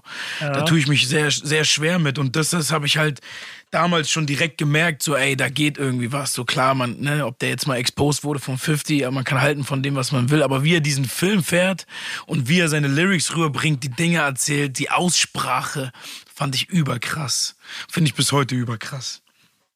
Total geil als ich bei 54-Gruppe war, kam auch das Management und sagte, keine Rick Ross-Songs. ja, ehrlich. ja. Ich sollte eigentlich jetzt auf einem Festival spielen, dieses MTV-Festival. Und da wäre ich so auf derselben Bühne gewesen wie Rick Ross. Fand ich voll geil, hat mich schon voll gefreut. Ich zu meinem Kameramann, ey, ich brauche eine Aufnahme mit, mit Ricky und so. Aber das ist irgendwie insolvent gegangen, zwei Wochen vor, Scheiße. vor Auftritt. Und, ja, lustig. Tja. Meine, meine, letzte, meine letzte Begegnung mit Rick Ross waren die Hype Awards. Ach, schön. Okay. Da habe ich mir letztens, letztens gerade mal wieder das äh, Highlight-Video angeguckt. Die 20, 20 Minuten, die besten Momente der Berlin, ganzen Veranstaltung. Ja, genau. Was ab? Also, ähm, muss alle paar Monate sein aber, aber abgesehen davon genau der Punkt, so, dass, dass die Karriere von Rick Ross ja schon das eine oder andere Mal öffentlich auch auf den Prüfstein gestellt wurde, finde ich auch den Impact mit genau den Dingen, die du beschreibst, ziemlich krass. Und da sind wir dabei, ich nenne ich nenn es auch mal so verschiedene Lebensrealitäten und verschiedenen Blickwinkeln auf das. Mich hat das nicht aus, ich will das machen, ich will so, ich will so, ich will das, das ist nicht das, was ich habe, meine Ziele, die ich habe.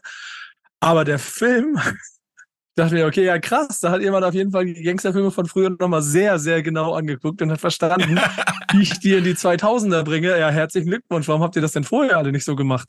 Das war richtig krasses Momentum und, und zur Zeit und sowas alles. Das ist äh, hundertprozentig. Das Album selber, muss ich sagen, ist gar nicht meins.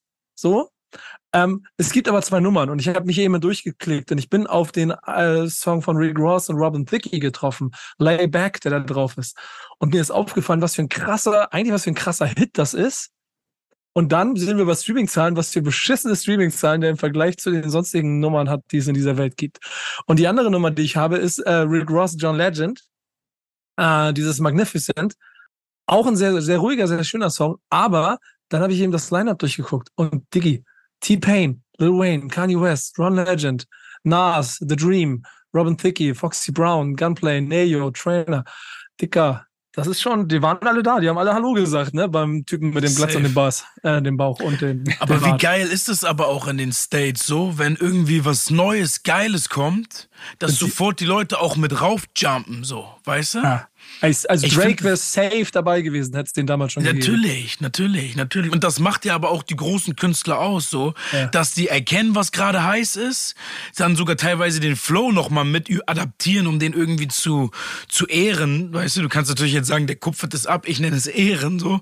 Und hauen auf die, auf die Nummer nochmal ihr Add-on auf, ihren Stempel so auf, das macht ja Sido zum Beispiel auch gerne so und ich feiere das, dass der dann neue junge Künstler, die irgendwie gerade am Start sind, irgendwie nochmal supportet und da ein Feature mit drauf macht. Das hat er irgendwie mit Luciano gemacht, ich glaube mit äh, Hafti damals schon, mit Apache. Ich will jetzt irgendwie nichts Falsches sagen, so doll bin ich auch nicht, aber der macht es auf jeden Fall so und ich finde eigentlich dass gerade das auch der geile Scheiß ist, wenn irgendwas einfach fresh ist. Ähm, also wenn jetzt mein Name schon groß genug wäre, würde ich das genauso machen. Wenn ich irgendwas Geiles entdecke, eine Remix-Version oder mit auf den Song raufgehen, fuck it, das ist doch irgendwie der Spirit. Ich find's gar nicht so geil, wenn die Großen nur mit den Großen kollaborieren, so. Nee, Sido ist auf jeden Fall einer der bodenständigsten Rapper, die ich kennengelernt habe. Damals, wo auch das dem gar nichts gebracht hätte, hat, ist der einfach auf den Song gejumpt. So ist in unser halb abgefucktes Studio gekommen, ohne irgendwelche Attitude und Allüren so und hat da einfach seinen Part eingerappt. So. Und ähm, da hast du auf jeden Fall recht, das ist auf jeden Fall einer, der, der einfach supportet, wenn er Bock hat. Ja, sehr Yes. geil. Ja, in, inter interessante Auswahl, auf jeden Fall. Ähm, ähm, ich bin, bin also jetzt hier wieder ein bisschen auf den Rick Ross Flash gekommen gerade. Ähm, Ja, Rick Ross ist der Einzige, der es schafft, dass du dich in deinem abgefuckten 2003er Bands fühlst, als würdest du eine Maybach durch die fucking Straße Baus. fahren. Weißt du? Ist Ja, einfach noch geile. Stimme einfach auch. Krasse Stimme. Sein. Social Media ist ein bisschen komisch, aber auch witzig. Ja. Ja, der hat irgendwann so einen Typen engagiert. Ich weiß nicht, ob du es mitbekommen hast. Der hatte ja die ganze Zeit so ein totes Social Media Game. Da ging gar nichts. Und dann hat, äh, kam irgend so ein Typ, das auch immer, wenn er sagt, you don't need money, bring something to the table and you with me. So. Und der Typ kam halt und hat halt gesagt, ey, ich äh, bring deine Follower hoch, ich mach mit dir, äh, ich, ich fotografiere dich, ich bin dabei, ich mach Reels, ich mach Dings, ich will gar nichts haben. Ich will einfach nur, dass dein Social Media wächst. So. Und der hat ihn jetzt auf ein ganz neues Level gebracht. Social Media Marketing technisch so Krass. ähm, was, was sehr wichtig war für die Karriere von Rick Ross. Also um Ja, in der krass. Öffentlichkeit noch weiterhin stattzufinden. So. Guck, guck krass, größter Song, Money in the Grave, Take featuring Rick Ross. Der ist übrigens auch sehr in Law of Attraction drin, wenn ihr euch so die Interviews und so mal reinzieht, die Live-Dinger, der äh, erwähnt das auch das ein oder andere Mal. Speak it to existence. Verrückt. Ich Könnt ihr noch Hustlen hören, wenn er jetzt kommen würde? Klar. Na, ich frage auch eher in Richtung Chefcat. Ach so, ja, ähm, ja, wenn er im Club läuft, ist doch lustig. Okay, du Also- bist also doch auf unserer Party dabei. Ach so, ach so, ich dachte nur Deutschrap 90er. Nee. Ich So, meinte, ja, ich meine die, die Boom Bap äh, US Rap DJ Premier Okay. Gedächtnisplatte. Und dann gehen wir in die 2000er weiter. Als nächste zweite Party ist dann die frühen 2000er. Ja, genau. So jedes Jahr, so einfach. Ja. Jede Party ist ein Jahr. Und wenn wir es mit Backspin nochmal hinkriegen und sehr gut machen, dann machen wir irgendwann jeden Freitag eine Backspin at Friday Party, oder Janek? Boah, das wäre geil. Aber wer macht die. Orga, ist die Frage. Also Ja, dann mit den Du Leuten, nicht so, wie die du dann heute an, es ist dann so mit den Leuten, die an diesem Freitag releasen. Genau, das wäre quasi der Plan. So müssen wir uns im Moment noch ein kleines bisschen darauf reduzieren, dass ich jede Woche Songs auswähle. Aber Yannick, ich sage jetzt schon mal, ne, so langsam, ähm, ich, ich, guck mal, jede Woche suche ich mir drei Songs aus. Und jede Woche verkackt das Team, weil sie nicht wissen, welche Songs ich auswähle. Ja. Und jedes Mal muss ich mir mit so einem leichten, suffisanten Unterton anhören, was ich denn da so ausgesucht habe. Und ja, gar nicht so schlecht für dich, Nico. Für dein Alter und für deinen Geschmack und so die ganze Oh. Scheiße. Ähm, ab nächster Woche machst du den Scheiß hier. Oder wir Ja, wir machen, wir gemeinsam. machen Ich- halbe, halbe. Ja, aber das ist eine sehr gute Idee. 1,5. eins kann man. Ja, dann kommen jeder zwei. Du zwei, ich zwei. Ab, ab Ja, nächster Deal. Woche. Damit ich mir dieses ganze Gejammere hier nicht mehr anhören muss, sondern dann kannst du nämlich mal gucken, wie deine Songs ankommen, die du ausgewählt hast. Kannst Ja, okay. versuchen, bei, bei den Chefcats und Morgens dieser Welt ein bisschen zu schleimen. Ich mache es jetzt knallhart und erzähle, erzähl, welche Songs ich ausgewählt habe. Ah nee, machst du ja diese Woche noch. Ja. Ne? Sehr gut. Erzähl Ja, mal, was habe ich denn ausgewählt? Ja, ähm, erstmal kann man ja vorweg schicken, ähm, du hättest ja sogar morgen Song ausgewählt. Ja. Aber ne, Gäste, Gäste wählt man ja nicht so, das ist ja, ist ja Hausregel hier, deswegen musste der und Song dann leider ist wieder der hier rausfliegen. Gast auf einmal, dann kann ich, den- kann ich den Song nicht aussuchen. Aber sonst hätten wir hier äh, Rhythm of the Night auf jeden Fall äh, mit, in der, mit in der Auswahl gehabt. Ähm, Chefy natürlich auch, wenn du released, immer in der Playlist am Start. Lira, Euro, Dollar, Anfang August, das letzte Mal auch dabei gewesen. Äh, also in der Liste findet ihr alles, was im Deutschrap so passiert. Ähm, diese Woche hast du dich entschieden für drei Songs, wie immer. Haiti, König der Unterwelt, äh, ist dein erster Song. Fand ich ganz witzig, dass sie, also witzig, Wow, es geht um die verstorbene Kiezlegende Klaus Barkowski, äh, besser bekannt als Lamborghini Klaus oder der schöne Klaus. Ähm, fand ich aber irgendwie eine ne witzige Themenwahl, dass sie ihm zu Ehren einen Song macht. Ähm, der Gute ist Anfang oder auf jeden Fall April diesen Jahres verstorben. Ähm, ja, und wurde jetzt äh, von Haiti äh, nochmal noch mal gebührend geehrt. Äh, ein sehr, weiß, weiß man warum? warum sie den Song gemacht hat, keine Ja. Ahnung. Keine Ahnung. Weil, weil, weil Luden ist ja Anfang des Jahres rausgekommen und das ist ja um, das, da geht's ja um die Nutella, wie ist die Nutella-Bande oder nutella Ja, also ich, ich sehe und weiß von keiner Verbindung außer Hamburg halt, aber sonst ja. keine Ahnung. Keine ja. Ahnung. Aber ja. Aber schön. Und auch finde ich insgesamt für, für Haiti ein, wie soll man sagen, ein, ein, einer ihrer glatteren Songs vom Sound her, finde ich. Ja, ja. Ähm, fand ich aber ein gut, eine gute Auswahl. Singt wunderbar. Fast so gut wie ich. Ich finde auch geile ja. Toplines. Hat sie echt, hat sie geil gemacht. So, der gibt einem auf jeden Fall irgendwie einen Vibe. Nicht unbedingt so diesen Kiez Underground Vibe, den ich erwartet hätte bei mhm. irgendwie dem Thema. Aber es gibt einem irgendwie so eine entspannte Fahrt in so einem, äh, in so einem Cabrio, Oldschool Cabrio durch den Kiez irgendwie. Weißt du? Es, ja. gibt einem so ja, diesen voll. Flair. Und das hat sie gut voll. gemacht. Ich bin aber eh, ich äh, finde Haiti sehr geil. Deswegen fahre ich das eh so. Yes. Mach Collabo-Album. Ich finde auch, der ist der beste Song von ihr, den ich jetzt gehört habe, finde ich. So, weil es irgendwie auch um jemanden geht, so, ne, so thematisch gesehen. Und ich wusste zum Beispiel gar nicht, dass es um jemanden geht, der verstorben ist, also der so eine Kiezlegende ist. Aber ich hab, hatte direkt so Leute im Kopf, die man so kennt, die so eigentlich irgendwie gebrochen sind, aber so krasse Characters sind, mhm. die so ihren Schmerz auch verbergen können, so mit diesem Lautsein und mit diesem mit dieser Art und Weise umzugehen, so, wo du so immer noch weißt, du kannst aus jedem Satz von diesen Leuten was lernen, weil die sehr viel gesehen haben und sehr viel erlebt haben. Und auch mit dieser Trauer hat sie das sehr gut verbunden. Das war, es hat mir sehr gut gefallen. Die zweite Strophe fand ich ein bisschen zu kurz, ehrlich gesagt. Aber das spricht ja für sie eigentlich. Okay. Schön, also ich bin auch voll dabei, aber deswegen habe ich ihn ja auch ausgewählt. Mhm. Ja, Song Nummer zwei. Dario mit dem schönen Track Hip Hop. Ähm, ist zu finden auf seiner EP Kapitel 1 Dunkelheit, die ebenfalls jetzt am Freitag erschienen ist. Ähm, Dario selbst ist Berliner Untergrundrapper, zugezogen, muss man, muss man dazu vielleicht sagen. Ähm, produziert das Ganze von Marcello und äh, wie der Name das ja schon unschwer erkennen lässt, äh, ist so ein bisschen eine persönliche Liebeserklärung an die Kultur. Ähm, es geht um das Aufwachsen in dieser Kultur, mit dieser Kultur. Und ja, ich mag das, wenn so Songs klar, wenn die so ein bisschen persönlicher sind und so ein bisschen, Storyteller ist jetzt bei denen zu viel gesagt, aber ähm, ich höre ihm halt irgendwie gerne zu, wie er, wie er davon rappt, äh, über seine ersten Schritte und Sprayen und Breaken und so war alles nicht und Rappen ist das Einzige, was er kann. Ähm, fand ich auch sehr schön und war, glaube ich, auch bei uns noch nicht, noch nicht in deiner, in deiner Songs der Woche Auswahl, wenn ich mich richtig erinnere. Ja, ich habe auch mal gesucht, war ein bisschen überrascht darüber, weil das ja eigentlich, das ist ja die ganz einfache, ganz einfache, schäbige Masche, wie du Nico Baxman einfallen kannst, wenn du ein kleines bisschen auf oldschoolig machst und das auch noch ganz gut auf den Punkt bringst. Äh, das hat er gemacht, deswegen hat er mich gehabt. So habe ich nochmal geguckt, aber war mir gar nicht so, ich, irgendwo, irgendwoher ja, weil das war so ein bisschen auch untypisches Äußeres für die Mucke, die er da macht. Ähm, aber mir hat so ein bisschen der Faden gefehlt. Korrigiert mich, wenn ihr es hört, sagt es mir gerne, aber ähm, ja, das war ein bisschen klassischer wieder, das, das Herz, das da getriggert wurde. Ja, war sehr, war sehr klassisch, ne? Der hat ja auch, glaube ich, drei 16er geknallt auf genau. 4 Minuten 50. Und klassisch, Boom, Bap, Bam, Digga, Flow ganz rauf, sehr klare, ja. klare Aussprache, klare Flows so. Ich habe mich in einigen Zeilen so ein bisschen wiedererkannt, weil natürlich, ne, man, was man so, was er erzählt, wie er Leute kennenlernt in dem Kosmos und sich das immer wieder geil anfühlt und Gefühle ausdrücken. Aber ja, Digga, also auf jeden Fall Hip-Hop.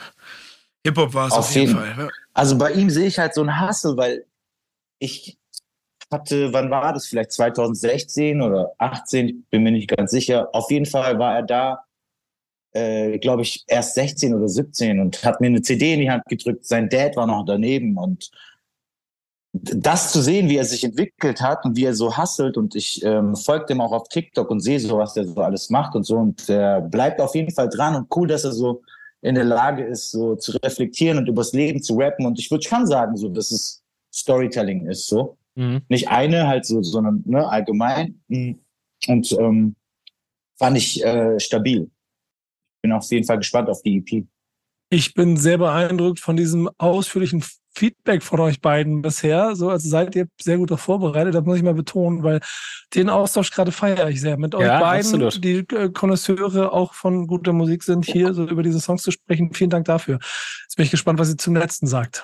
Das wollte ich auch gerade sagen. Da bin ich wirklich sehr gespannt auf eure Meinung. Äh, Song Nummer drei, Sasu mit Sasu 14. Ähm, also dementsprechend ihr 14. Song, äh, auch wenn nicht alle bei Spotify zu finden sind.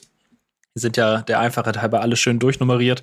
Ähm, und wie die anderen auch ein Track, der aus ihrer Lebensrealität erzählt, ähm, hart geflowt, ähm, wenn vielleicht auch ein bisschen weniger hart als die Tracks, die davor rausgekommen sind, aber nicht, nicht weniger ehrlich dadurch. Und äh, mich hat sie wieder voll damit abgeholt. Ich finde es echt mega spannend, was sie die letzten Wochen, Monate über so macht. Und ähm, ja, den fand ich wieder sehr, sehr stark und auch da weiterhin gespannt, was kommt. Bisher ist ja immer nur so häppchenweise hier mal ein Song, da mal ein Song gekommen. Ähm, da bleibe ich persönlich auf jeden Fall dran.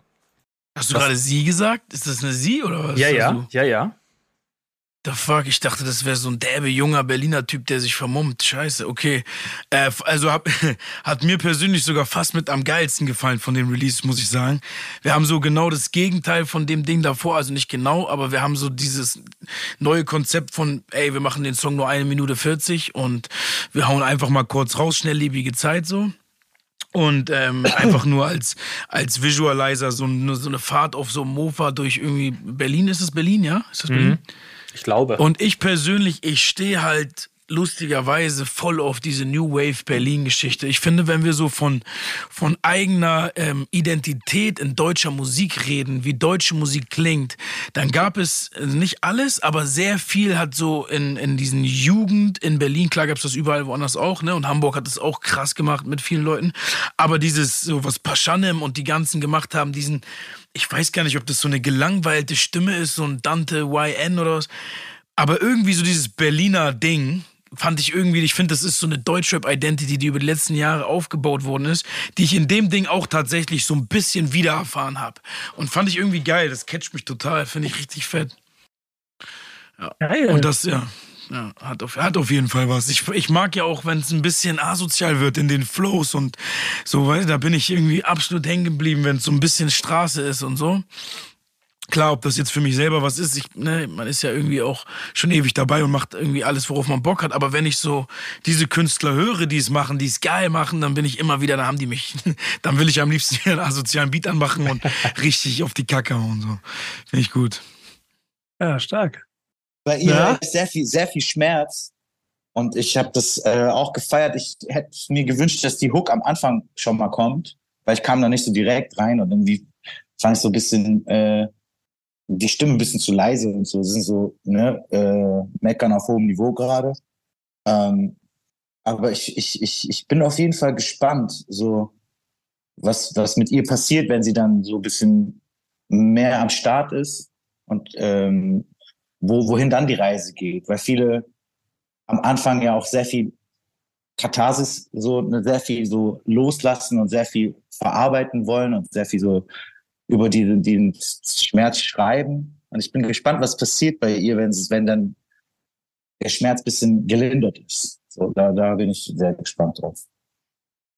Ich fand halt derbe geil, dass sie gesagt hat, da ist irgendwie nichts, nichts Schönes an der Straße und nichts Dings. Es ist irgendwie Street und ich ahne halt ihren Gedanken total, weil ich auch den Punkt in meinem Leben hatte, wo ich so bemerkt habe, ey, dieses ganze Noble und Geile, was wir vorhin hatten von den Gangsterfilmen, das hat die echte Straße gar nicht zu bieten. In echt wirkt es zwar nobel und alle Gangster machen zwar auf schick und alle Gangster, die ich in meinem Leben kennengelernt habe, haben irgendwie einen Lifestyle, der so wirkt, als wenn es voll geil und glatt wird, aber am Ende geht's halt trotzdem um das Vergiften von der Gesellschaft und um, und um einfach äh, negative Sachen, die gemacht werden. So und das auszusprechen, fand ich bei ihr ganz geil. Auch dieses, ich halt äh, Kunden irgendwie auf Distanz, Kunden siezen mich, ich bleib auf Distanz.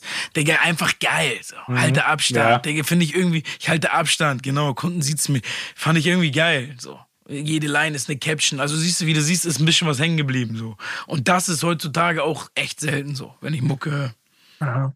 Ey, geil. Ey, krass, krass gutes Feedback, Leute. Ich bin ein bisschen geflasht, ehrlicherweise, gerade davon, wie sehr ihr euch mit den Songs auseinandergesetzt habt. Und das macht mich ein kleines bisschen stolz, dass wenn so zwei so, ich nenne euch auch mal positiv gemeint, Freaks auf eure Art und Weise, wie ihr mit Musik und diesem ganzen Business umgeht, fühlt, warum ich diese Songs ausgewählt habe. Das macht mich ehrlicherweise umso glücklicher. Ähm, Also ich mag den Namen OG. Also du kannst mich OG nennen. Okay. Ähm, Haiti bleibt ein OG. Ich bin mir ziemlich sicher, dass sie sich ziemlich treu bleiben wird. Bei den anderen beiden hoffen wir, dass sie eure Ratschläge auch mit annehmen und sich treu bleiben, damit sie äh, äh, weiter in diesem Business ähm, mitspielen können und ihre Musik machen können. Euch beiden nehme ich auf jeden Fall ab, dass ihr euch treu bleibt und bin deshalb dankbar, dass ihr heute hier wart. Ja, mit allen Hochs und Tiefs. Ja, das gehört, glaube ich, auch ehrlicherweise dazu. Die ja, hat Janik hier jede Woche, wenn er neben mir sitzt. ja. ja, weil ja. wir haben ja auch irgendwann, weißt du, die Erfahrung gemacht, dass man immer weiß, dass nach dem Tiefen Hoch kommt. Und wir wissen auch, dass nach dem Hoch ein Tief kommt. Ja. Und als Künstler kann man auch jedes Tief für sich benutzen. Und ähm, das werde ich auf jeden Fall weiterhin tun. Vielen Dank, Chefkat. Ja, Mann. Danke euch. Also, um da anzuschließen, kurz vorm Sonnenaufgang ist es am dunkelsten. Hier werden, yeah. Alex im Hintergrund, der schreibt sich die Hand. Gleich kommt die Anfrage, ey Leute, wie sieht aus? Können wir, können wir heute mal 25 Zitattafeln benutzen? Wäre das okay für euch? So. Nee, ey, es, hat mir, es hat mir richtig, richtig Spaß gemacht. Vielen, vielen Dank, Digga. Die Zeit ist ja schon derbe vergangen grandios. Er hat sich angefühlt, als würden wir im Wohnzimmer nebeneinander sitzen auf dem Bierchen und irgendwie uns unterhalten. Auf jeden. Danke für die Einladung, egal was ansteht. Ich bin auf jeden Fall da.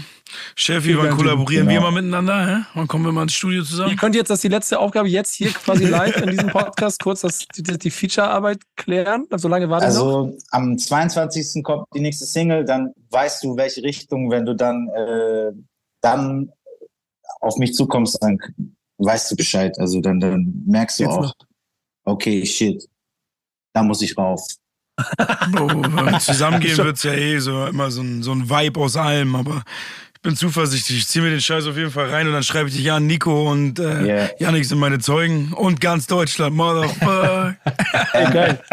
geil. Wenn an dieser Stelle was entstanden ist, umso schöner. Auf jeden. Yes. Also meine nächste Single heißt Single. Single. Single. Bist du Single? Nächste, nächste ist Album. Ja. Bist du ein Album?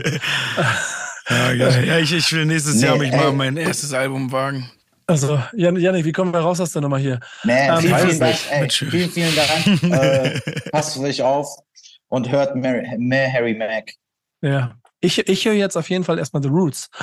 Ähm, ja. Und äh, bedanke mich für jeden, der bis hierhin zugehört hat bei dem neuen äh, dauerhaft und regelmäßig und jede Woche entstehenden XXL-Podcast eures Vertrauens. Der Backspin Stammtisch. Bis nächste Woche. Tschüss. Bis nächste Woche. Stammtischmodus, jetzt wird laut diskutiert. Auf dem Stammtisch, Stammtisch, wer dabei bleibt, amtlich. Stammtisch Phase. Denn heute brechen sie noch Stammtisch verholen. Ich heule mich an meinem Stammtisch aus. Backspin. Backspin. Backspin. Backspin.